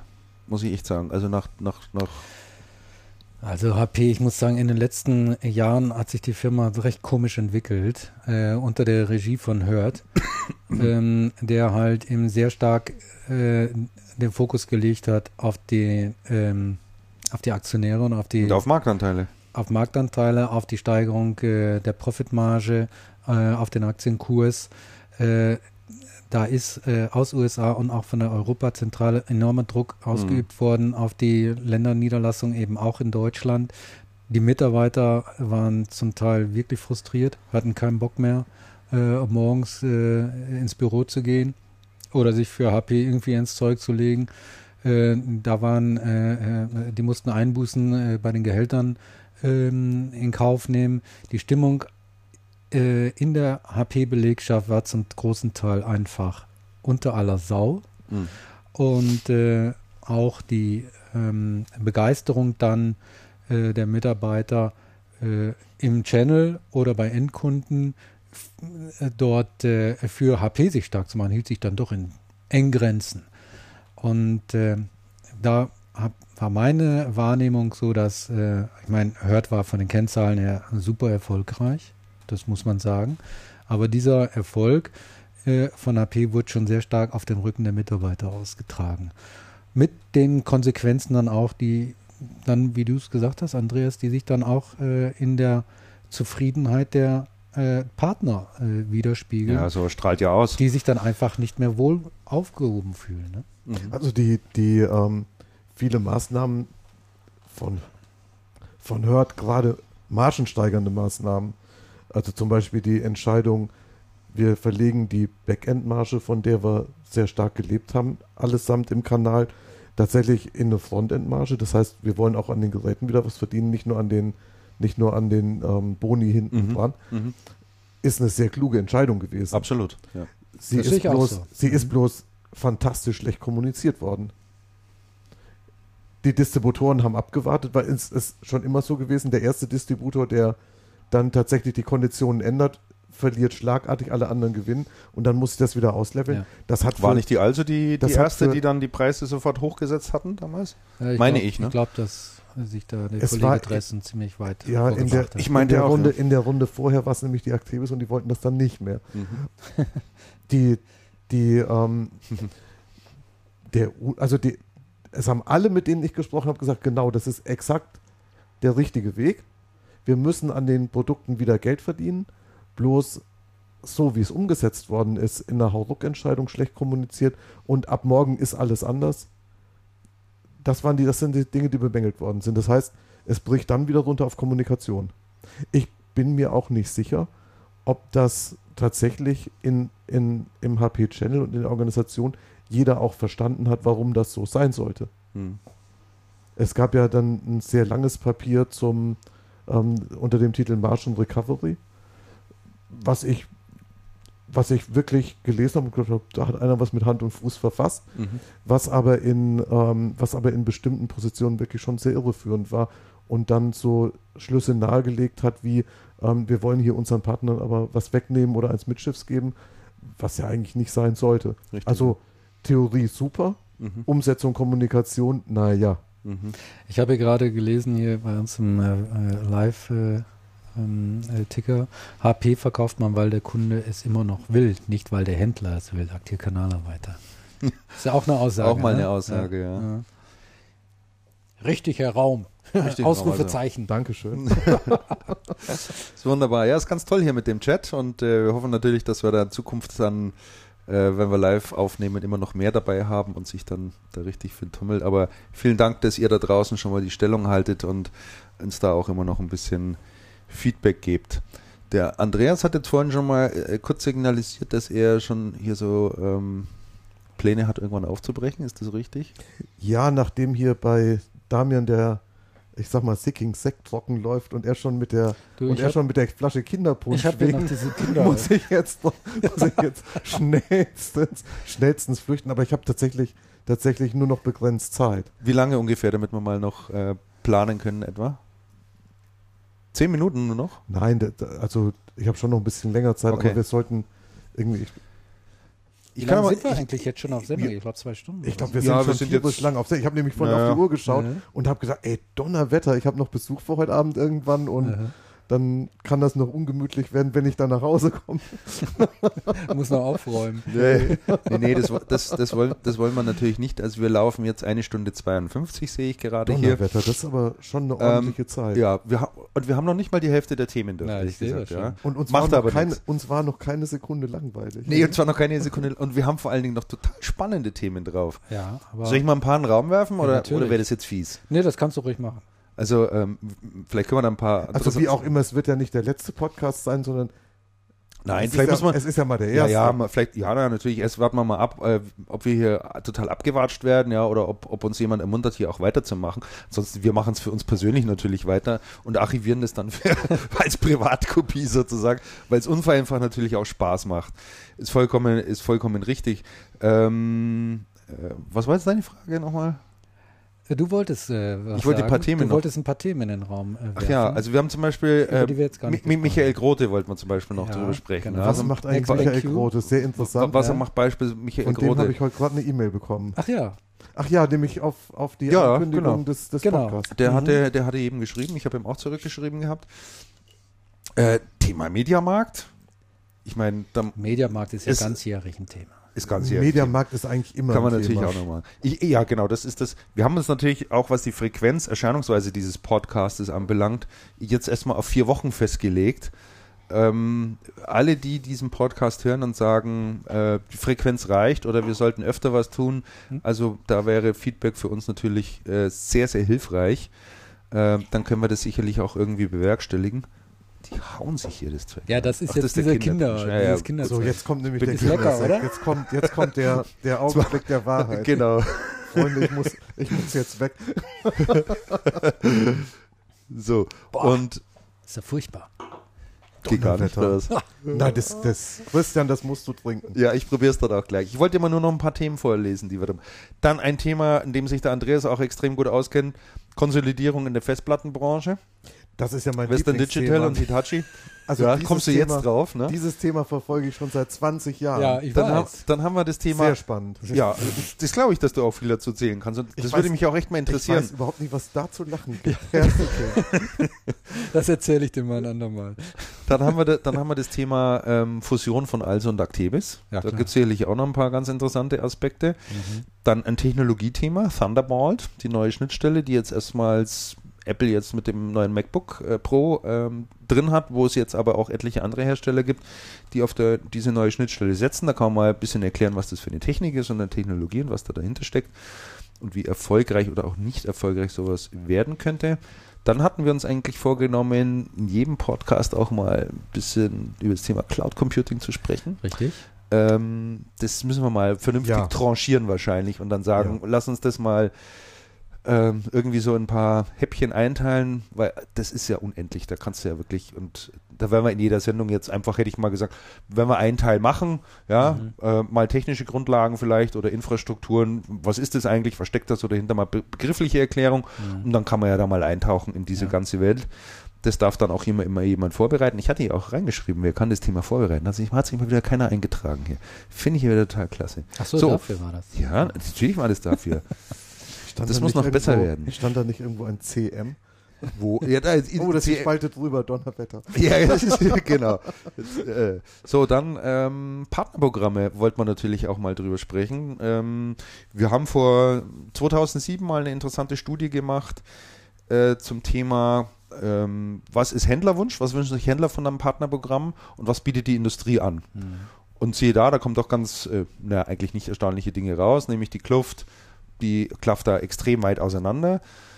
Und ähm, wir haben unlängst nochmal eine kleinere Geschichte dazu gemacht und festgestellt, es hat sich binnen den vier Jahren was geändert? So gut wie gar nichts. So, und ich finde, das ist schon mal eine Analyse wert. Was macht Partnerprogramme so schwierig? Ähm, was macht es für die Industrie so schwierig? Äh, oder sind die Anforderungen der Händler zu groß? Also das Thema, denke ich, da kann man auch mal noch ganz gut drüber sprechen. Ja. Andreas, da kennst du dich auch sehr gut Zum, aus. zum Thema Partnerprogramm bereite ich gern mal was vor. Da habe ich sieben Thesen und Da machst du gerne mal ein Referat. da, da halte ich doch mal ein Refer- und da schreibe ich auch Protokoll. Genau, gut. So, das waren jetzt an, an großen Channel-Themen auf alle Fälle, was wir drin hatten. Und äh, es gibt natürlich noch ein paar Themen abseits, die gehen jetzt auch relativ schnell. Vielleicht finden wir noch die Zeit, äh, Andreas, dass wir da noch mal äh, kurz drüber reden können. Ich wollte mal eure Meinung hören zum Thema E10 Sprit. Bei dir geht schnell, Andreas, weil Ich fahre nicht Auto. du fährst nicht mehr Auto, du bist ich mit fahre nicht mehr Auto, unterwegs. ich trinke gern Alkohol. Du fährst jetzt mit öffentlichen und kommst deshalb immer zu spät oder auf den letzten Drücker. ja, genau. Ja, das stimmt. So Ich freue mich heute. auch, ich freue mich auch schon sehr auf die nächste Runde des Bahnstreiks. Und eigentlich ist das ja auch der Grund, weshalb wir alle immer noch hier sitzen. Also die Verspätung im öffentlichen Nahverkehr, nicht der Lokführerstreik. Hm. Ach so, von dem du heute betroffen warst, oder was meinst du? Ich war von den, ich war von der, interessant, ich war heute von der in Wirklichkeit mangelnden Kommunikation im öffentlichen Nahverkehr in München betroffen, Hm. weil es tatsächlich ähm, Bahnausfälle ohne Ansage gibt und schon, ja. es ist alles sehr schwer kalkulierbar.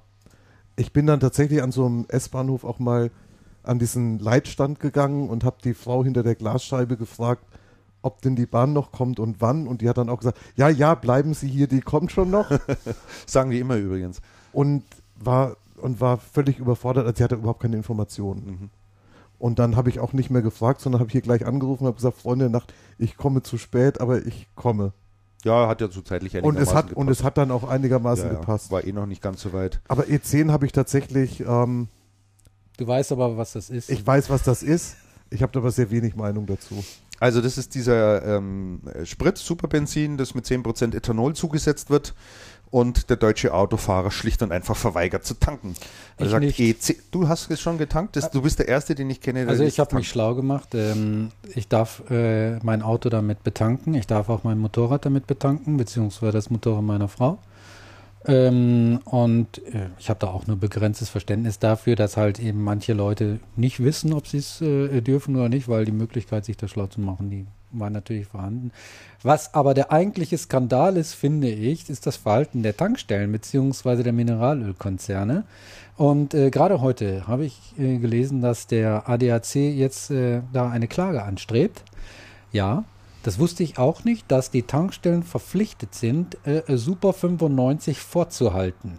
Die Ach. dürfen nicht einfach den, E- also mit 5% Bioethanol, die dürfen nicht einfach dann äh, E10 äh, vorhalten und dann nur als Alternative Super Plus, also 98 Oktan. Das Aha. dürfen sie nicht. Also da muss es irgendein Gesetz, eine Vorschrift, was weiß ich, geben, die das verbietet.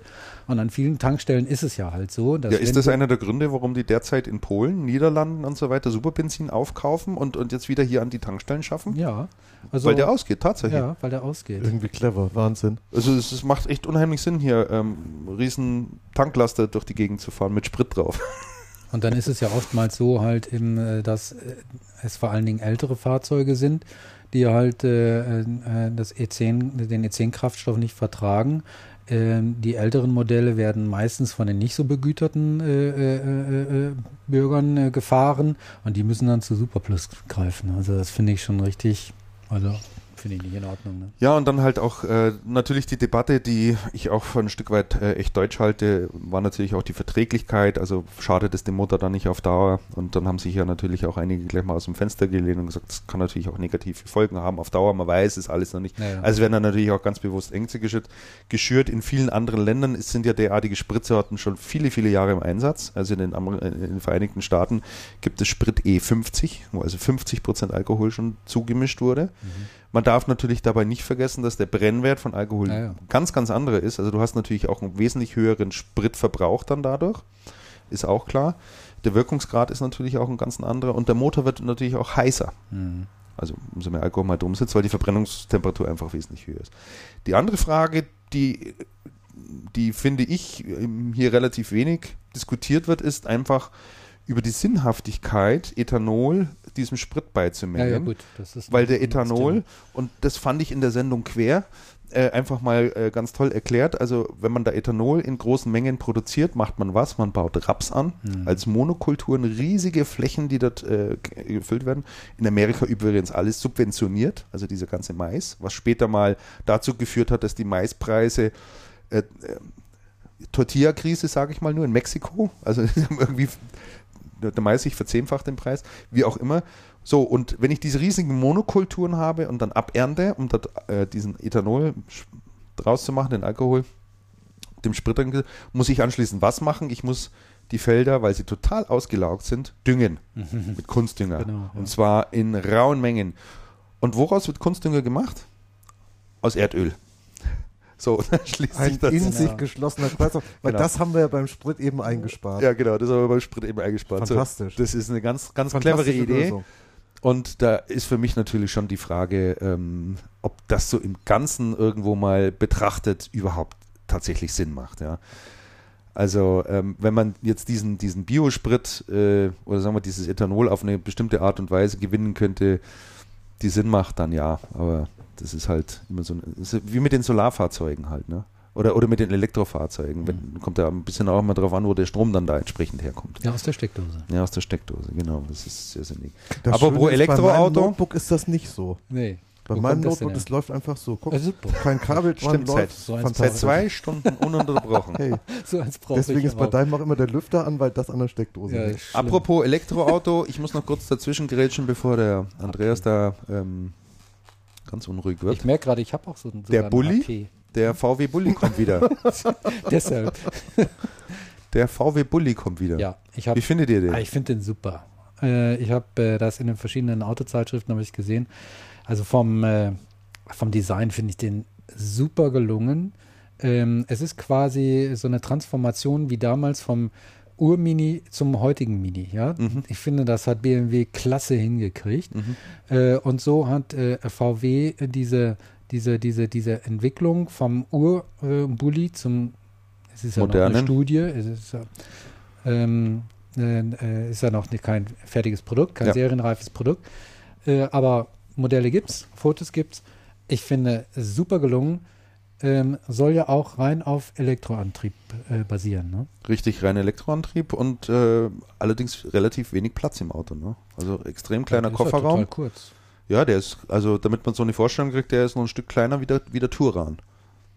Was ist der 4,20 Meter oder so oder 4,10 Meter oder sowas um den Dreh, ne? also ziemlich kurz. Aber Elektro finde ich da mal ein interessantes Stichwort. Würdet ihr euch ein Fahrzeug mit Elektroantrieb kaufen? Klar. Ja. Ja. Ja. Was nicht richtig brumm brumm macht und so? Na, ja, ich weiß nicht, halt, für mich ist da das. gibt es jetzt, ähm, äh, da, also, da soll eine Vorschrift Ja, kommen, ich da habe es auch gehört. damit die nicht so leise sind. Also, dass sie ein richtiges Motorgeräusch simulieren. Da bin ich ja mal gespannt, was die sich für einen Ton einfallen lassen. Mhm. Also was die da für Motorgeräusch oder für Geräusch einbauen. In, es Du, geht ja nicht nur darum, dass du es selber hörst, sondern dass man dich auch hört.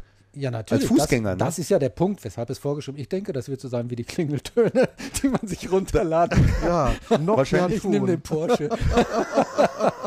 Oder Ferrari. Das habe ich mir auch gedacht. Ja, das wird das neue Businessmodell wahrscheinlich werden. Du kannst an der Tankstelle äh, nicht nur Strom zapfen, sondern du kannst auch gleich dein Geräusch sozusagen ne, Ja, ist Also- runterladen. Also ich würde selbstverständlich unsere iPod-Erkennungsmelodie einspielen, weil die finde ich sensationell. ah, von, Jan- hier vom, vom Podcast. von, unserem, von unserem Podcast, die Die gibt es nachher nochmal zum Ausklang. finde ich sensationell, würde ich sofort auf meinem Auto einspielen. Da Als haben, Motorgeräusch. Als Motorgeräusch, selbstverständlich, warum nicht? so, das war jedenfalls noch drauf Dann gestanden, musst haben wir jetzt da aber auch auch. Blumen und so da dran malen. Ne? Also, Prilblumen kleben, ja, genau. So gibt dem Frieden eine Chance. auf einer Woodstock. So, dann hat man noch Nearfield Communications. Äh, Google startet die ersten Registrierkassen mit der Handybezahlmöglichkeit aus. War ja auch in, ähm, geplant, ob Apple mit dem iPhone 5 in die Richtung geht. Jetzt wohl angeblich nicht. Ja, und viele andere kleine Themen noch am Rande, ähm, äh, die jetzt gar nicht unbedingt immer direkt mit dem IT-Channel zu tun haben. Das kommt heute wahrscheinlich einfach ein bisschen zu kurz, aber es ist einfach auch schon ein Stück weit die fortgeschrittene Zeit. Der nächste Podcast wird dann dafür einfach drei Stunden lang. Das machen wir dann auch mit Ansage, Und da Andreas. fangen wir auch eine Stunde früher Da an. fangen wir von mir aus auch eine Stunde früher Und an, ich fahre damit, dann, drei Bahnen vorher, damit das auch klappt. damit es auch klappt. Und ich denke, mit dem Aufbau der Technik geht es das nächste Mal wahrscheinlich auch ein bisschen schneller. Wir haben uns noch eine Sache überlegt, eigentlich auch so ein bisschen am Abschluss von dem Podcast, ähm, nämlich ähm, sogenannte Picks, also vielleicht mal das ein oder andere empfehlenswerte Produkt vorzustellen, jetzt nicht im Rahmen einer Verkehrs, äh, einer Verkaufsshow, sondern weil man einfach sagt, ich habe mir hier irgendetwas gekauft oder ich bin auf etwas gestoßen, was mich echt qualitativ oder von allem anderen irgendwie total überzeugt hat. Und ähm, ich habe hier zwei Sachen aufgeschrieben. Soll ich eins davon noch kurz machen? Andreas? Haben Bitte. wir noch so viel? Bitte. Also ich eben- muss zur Toilette. Gut. Äh, Halt dich kurz. Dann kannst du ja auch kurz gehen. Ich glaube, du kennst dieses Produkt. Ich habe dir ja mal so. ganz begeistert davon, davon erzählt. Ähm, ich mache heute eine Empfehlung für einen Wecker. Und zwar einen Schlafphasenwecker. Ich bin äh, eigentlich notorisch ein totaler Spätaufsteher in der Früh. Ich komme in, den Früh, in der Früh eigentlich extrem sch schwierig aus dem Bett. Wenn ich aus dem Bett bin, bin ich extrem grantig. Ich brauche Stunden, bis ich auf Betriebstemperatur bin. so, Christian, ich hätte dich total anders eingeschätzt. Ohne Quatsch. na, ist so, ist so. Ich hätte dich vom Typ total so. anders also, eingeschätzt. also, ich hätte gesagt, der Meier total Nee. diszipliniert, Nein. steht früh auf, Nein. hat einen geregelten Ablauf und Jetzt ja. Und Schuld daran ist eben der besagte Wecker. So, und das ist nämlich ein Schlafphasenwecker. Und zwar ein Schlafphasenwecker der Firma Axbo, die schreibt sich AX, AXBO. Und die haben einen Wecker entwickelt, ähm, da hat man so ein kleines Armband, also schaut aus wie dieses, wie diese Schweißbänder im Prinzip. Äh, da ist also nichts mit Draht und auch kein Funk, die machen das irgendwie mit Piezo-Technik oder sowas. Und du hast einen Wecker. Ähm, und dann kannst du beispielsweise sagen, ich muss um 7 Uhr aufstehen oder möchte um 7 Uhr aufstehen. Und dann beobachtet oder wird anhand deiner Bewegung im Bett, weil du immer Tiefschlafphasen hast und Wachphasen hast und dich dann drehst und bewegst, schaut der in einem Zeitraum von einer halben Stunde, also zwischen halb sieben und sieben Uhr, dich spätestens auf alle Fälle wecken würde, schaut er, wenn es am günstigsten ist, dich zu wecken und dann weckt er dich. Und Andreas, du wirst mir es nicht glauben, seit ich diesen Wecker habe, und ich habe mir jetzt seit ungefähr zwei Jahren, komme ich dermaßen gut aus dem Bett und ich bin in der Früh einigermaßen wirklich gut gelaunt und bin auf Betriebstemperatur und sofort ansprechbar und ich kann wirklich allen, die Probleme haben in der Früh, schwer aus dem Bett kommen, grantig sind, wo der Ehepartner oder Freundin schon echt drunter leidet, sich so einen Wecker anzuschaffen. Das ist echt unglaublich, was zehn Minuten, eine Viertelstunde ausmachen. Also du wirst an einem Tag wirst du dann um 6.33 Uhr geweckt und am nächsten Tag wirst du um 6.58 Uhr geweckt. Oder also immer irgendwo dazwischen. Aber immer genau zum richtigen Zeitpunkt. Und du hast immer das Gefühl, ausgeschlafen zu sein. Weißt früher hat mich der Wecker um 7 Uhr geweckt und du wachst auf und sagst, oh, ich habe ich habe das Gefühl, Geht ich habe nur eine, eine Stunde geschlafen. Ja, ja, ja. Und, und das ist grauenhaft und da ist der Tag irgendwie schon gelaufen. Ne? Und denkst du, ja, heute Abend gehst du wieder früher ins Bett dafür, was du dann eh wieder nicht machst. Ja? Hockst du auch wieder ewig lang auf. Also dieser Axpo-Wecker ist äh, so nach meinem Dafürhalten sein Geld absolut wert. Kommst Also- du früh leicht aus dem Bett? Nein. Also du Also ich bin, ich bin eigentlich ein Nachtmensch. Ja. Und ich, Ich habe jetzt, ich habe jetzt dann irgendwann gedacht, das hat alles keinen Wert. Ich muss jetzt meinen Rhythmus mal auf früh umstellen. Mhm. Und es ist mir halbwegs gelungen. Mhm. Also mittlerweile komme ich morgens relativ früh ganz gut aus dem Bett. Ja. Aber ich habe für die Umstellung auch über fünf Jahre gebraucht. Ja. Und es ist noch nicht zufriedenstellend. Das heißt, ich glaube, ich gucke mir das auch mal an. Also das klingt wirklich nach einem total sinnigen Produkt. Es klingt aber auch so ein bisschen esoterisch, wenn du, wenn du ehrlich bist. Ähm, ist, wenn du Prinzip habe ich ja, verstanden, ja. aber es klingt irgendwie so, weiß ich auch, ich, Ja, probiere das mal aus, aber Nee, ist, ist tatsächlich äh, gar kein Produkt, was irgendwie in die Esoterik-Richtung geht, sondern das ist schon einfach auch aus schlafmedizinischen Gründen entwickelt worden. Also wurde auch mit Universitäten zusammengearbeitet, um das zu entwickeln. Und wenn du das Produkt selber siehst, ähm, das sieht sehr stylisch aus. Könnte eigentlich aus dem Hause Apple stammen. Auch ganz. Wer lacht schon über dich, Apple sagen. Fängt der schon wieder an damit. Ja, genau. Nee, aber es ist wirklich extrem zurückgenommen im Design. Ganz einfache Bedienung, nur zwei Knöpfe, glaube ich, mehr nicht. Äh, leuchtet schön blau in der Nacht und ist echt ganz toll. Wir haben noch einen zu Hause. Ich bringe dir den das nächste Mal mit. mach das mal, interessiert mich sehr. Und dann probierst du den mal 14 Tage aus, wie dir der entgegenkommt und dann berichtest du mal drüber, wie das ist. Berichte ich beim nächsten Mal, auf das jeden machen Fall. wir. Das machen wir. So, ähm, das war mein Pick für dieses Mal. Die beiden Kollegen Raum und Sicking haben hier, äh, glänzen hier wieder durch Eintrag eines Fragezeichens. Ich habe das ihr gar nicht gesehen, muss ich ehrlich Ja, gestehen. ihr schaut da auch nicht drauf. Doch, das ich habe das wichtigste Dokument, Google Docs, brauchen wir hier, damit wir untereinander äh, die Sachen eintragen können. Ne? du, ich habe das eigentlich auswendig gelernt, aber ich finde es jetzt gerade auch Das gar glaubt nicht jetzt wieder. eh niemand. ich glaube, die verarschen mich jetzt gerade. Nee, niemals. Nein, werdet ihr nie machen. So, dann äh, sind Ja. wir jedenfalls, was das offizielle Programm anbelangt, eigentlich durch für heute. Ähm, da es jetzt der erste Podcast ist, noch ein paar Hinweise. Und zwar wollten wir bekannt geben, den Termin der nächsten Sendung wäre dann quasi in genau vier Wochen. Kann mal jemand nachschauen, was das für ein Datum dann genau ist? Ich habe jetzt, ich habe keinen Kalender offen, Ja, damit können wir das gleich kann- hiermit ansagen schreiben es dann natürlich auch mit rein. Wer darüber informiert werden möchte, vorzeitig, weil er sagt, ich habe den jetzt nachträglich gehört, diesen Podcast, ich wäre auch gerne mal live dabei, wenn die das machen. Und da würde ich ganz gerne meinen Senf auch äh, direkt dazugeben. Ähm, der kann auf der Webseite channelcast.de den Newsletter bestellen. Ist ganz Mhm. oben rechts. Ähm, steht, glaube ich, irgendwie so auch ähm, Update-Service oder sowas drüber. Dann kann man seine E-Mail-Adresse eintragen.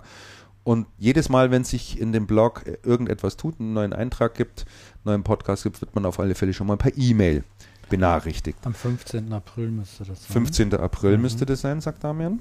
So, dann Feedback-Möglichkeiten. Die sind für uns natürlich ganz, ganz wichtig und da hoffen wir natürlich auch, dass zahlreich kommt. Es gibt die unterschiedlichsten Möglichkeiten. Es gibt natürlich einmal die Möglichkeit, ganz klassisch uns per E-Mail äh, etwas zuzuschicken. Es gibt zweitens die Möglichkeit für alle, die im Social-Media-Bereich ein bisschen unterwegs sind, äh, das per Twitter zu tun oder natürlich auch per Facebook zu tun. Die entsprechenden Knöpfe oder Buttons, wie man heute äh, so schön sagt, findet man natürlich auch alle auf der Webseite.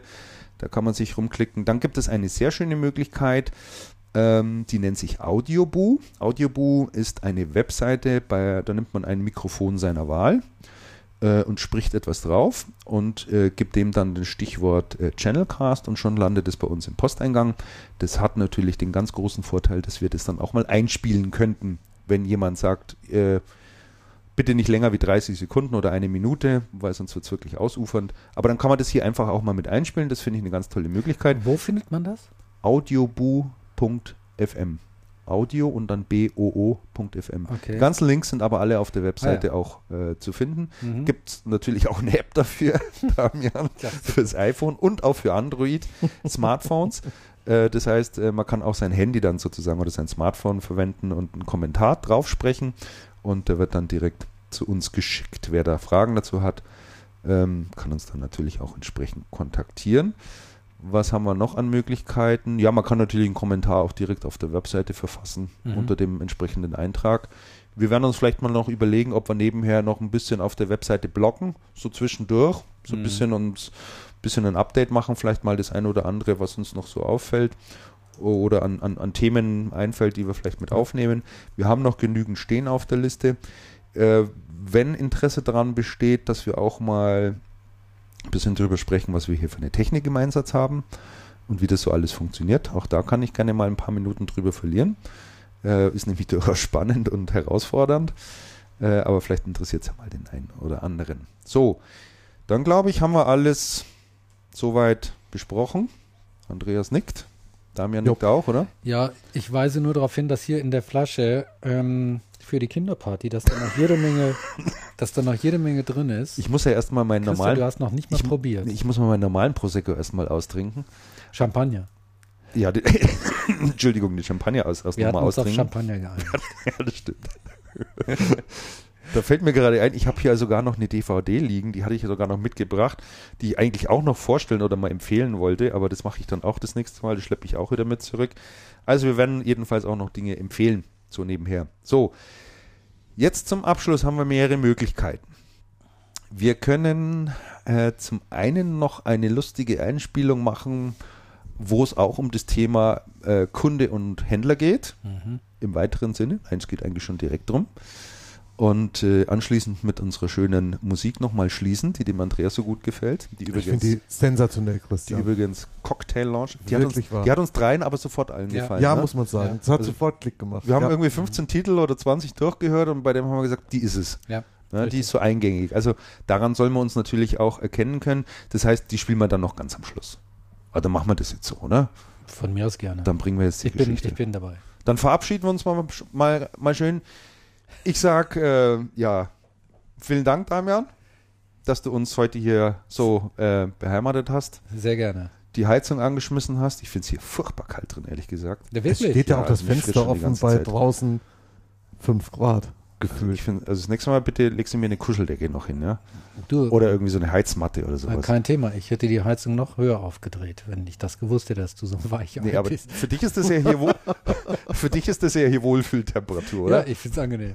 Also ich lerne hier auch am Christian völlig neue Seiten kennen. Ja, ne? Du siehst ja auch, für sowas kann Podcast dienlich sein. Das ist doch auf alle Fälle Okay, gut. nächstes Mal mache ich 35 Grad Temperatur, speziell für Christian. Wunderbar. Wir, wir setzen, wir holen uns dann und nehmen uns eine kurze Hose. Definitiv ist das so. Meine Herren, okay. Ja. Gut, also dann sagen wir jetzt auf Wiedersehen, bis zum nächsten genau. Mal. Christian, vielen Dank für die, für die Technik. Ja, das möchte ich, möchte ich auch. Und für die Ist ganze wirklich, Vorbereitung. Wirklich ja. toll, klasse. Äh, Andreas, auch vielen Dank an dich, dass du äh, doch noch gekommen bist. Heute. aber gerne. Trotz der Widrigkeiten. Ja, auch wenn es Hürden gab, die zu nehmen waren. Genau, ja, super. Okay. Genau, also dann, alle zusammen, macht's gut. Auf Wiedersehen. Servus. und schönes Wochenende. Bye, bye. Okay, ciao. Und jetzt kommt noch die versprochene Einspielung und danach noch unsere Musik. Macht's es gut. Servus. Mediamarkt Leipzig, guten Tag. Ja, ich wär noch mal blöde mit dem Scheißding. Ich hab mir hier vor dem Donnerstag, das geht nicht. Wie, wie funktioniert denn die Scheiße hier? Was haben Sie denn gekauft? Ja, so, äh, wo wir hier mit die Kassetten hier. Ich sehe aber nicht. Ein, ein Videorekorder? Nicht klar! Scheiße hier! Ich, ich bin... Dann kommen Sie doch mal her Ich komme wohl noch einmal dorthin, oder was? Mit der Scheiße hier! Wie geht denn das? Was haben Sie denn für einen Videorekorder? Sonny! So, wo ist hier vorne und hinten? 200 Puls hab ich! Bald! Dö! Scheiße! Mit der Scheiße hier! Wie geht denn das? Also am besten, Sie kommen nochmal her. Ich komme nicht her! Das Gerät mitzubringen, dann ich, zeigen wir Ihnen das mal an einem anderen Gerät. Wie? Und dann kriegt man das doch auf jeden Fall hin. Ich sehe nicht, einen schwarzen Bildschirm habe ich. Einen schwarzen Bildschirm! Ein ganzes Wochenende! Scheiße! Ja, am besten mal herkommen. Ja, nur wie oft denn nur noch? Sehen, ich war doch schon mal dort und hab das Fall. Ding gekauft. Jetzt bin ich heime gefahren mit der Scheiße. Wie geht denn das? Die, hm. ich, also von der Ferne, also am Telefon ist es sowas sehr schlecht. Wo kann man denn hier überhaupt, dass man mal hier, dass man mal was sieht? Ja, also wie gesagt, von der Ferne an, an ans Netz haben sie angeschlossen und Antenne ist auch dran. Kabel alles dran. Ich hab sogar eine Kassette. Also am besten mal herkommen mit dem Kassenzettel und da gucken wir uns das mal an. Ich schmeiß die Scheiße aus dem Fenster raus! Wie gesagt, schauen Sie mal rein, gucken, äh, da gucken wir uns das hier an und da werden wir sehen, was wir machen. Ich hau ihn weg! Naja, das Die müssen wir Scheiße. jetzt nicht unbedingt machen. Da Wirklich? hat ja sicher Geld gekostet. Ja, 699 Mark! Scheiße! Hier, hier steht on, off! Soll ich da drauf drücken oder was? Na, trinken Sie doch mal drauf. Wenn es ordentlich angeschlossen ist, trinken Sie doch mal auf den Netzschalter. Jetzt geht er.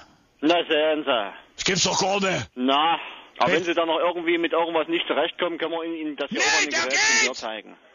Da geht! Alles klar, Das gibt's doch gar nicht, der geht! Ich hab hier auf den Knopf gedrückt und der geht! Na, wunderbar. So eine Scheiße, der geht! Ich rege mich auf am Wochenende und der geht! Oh! Na, wunderbar. Wunderbar! Prima. Prima! Alles klar? Hier ist Radio PSR, das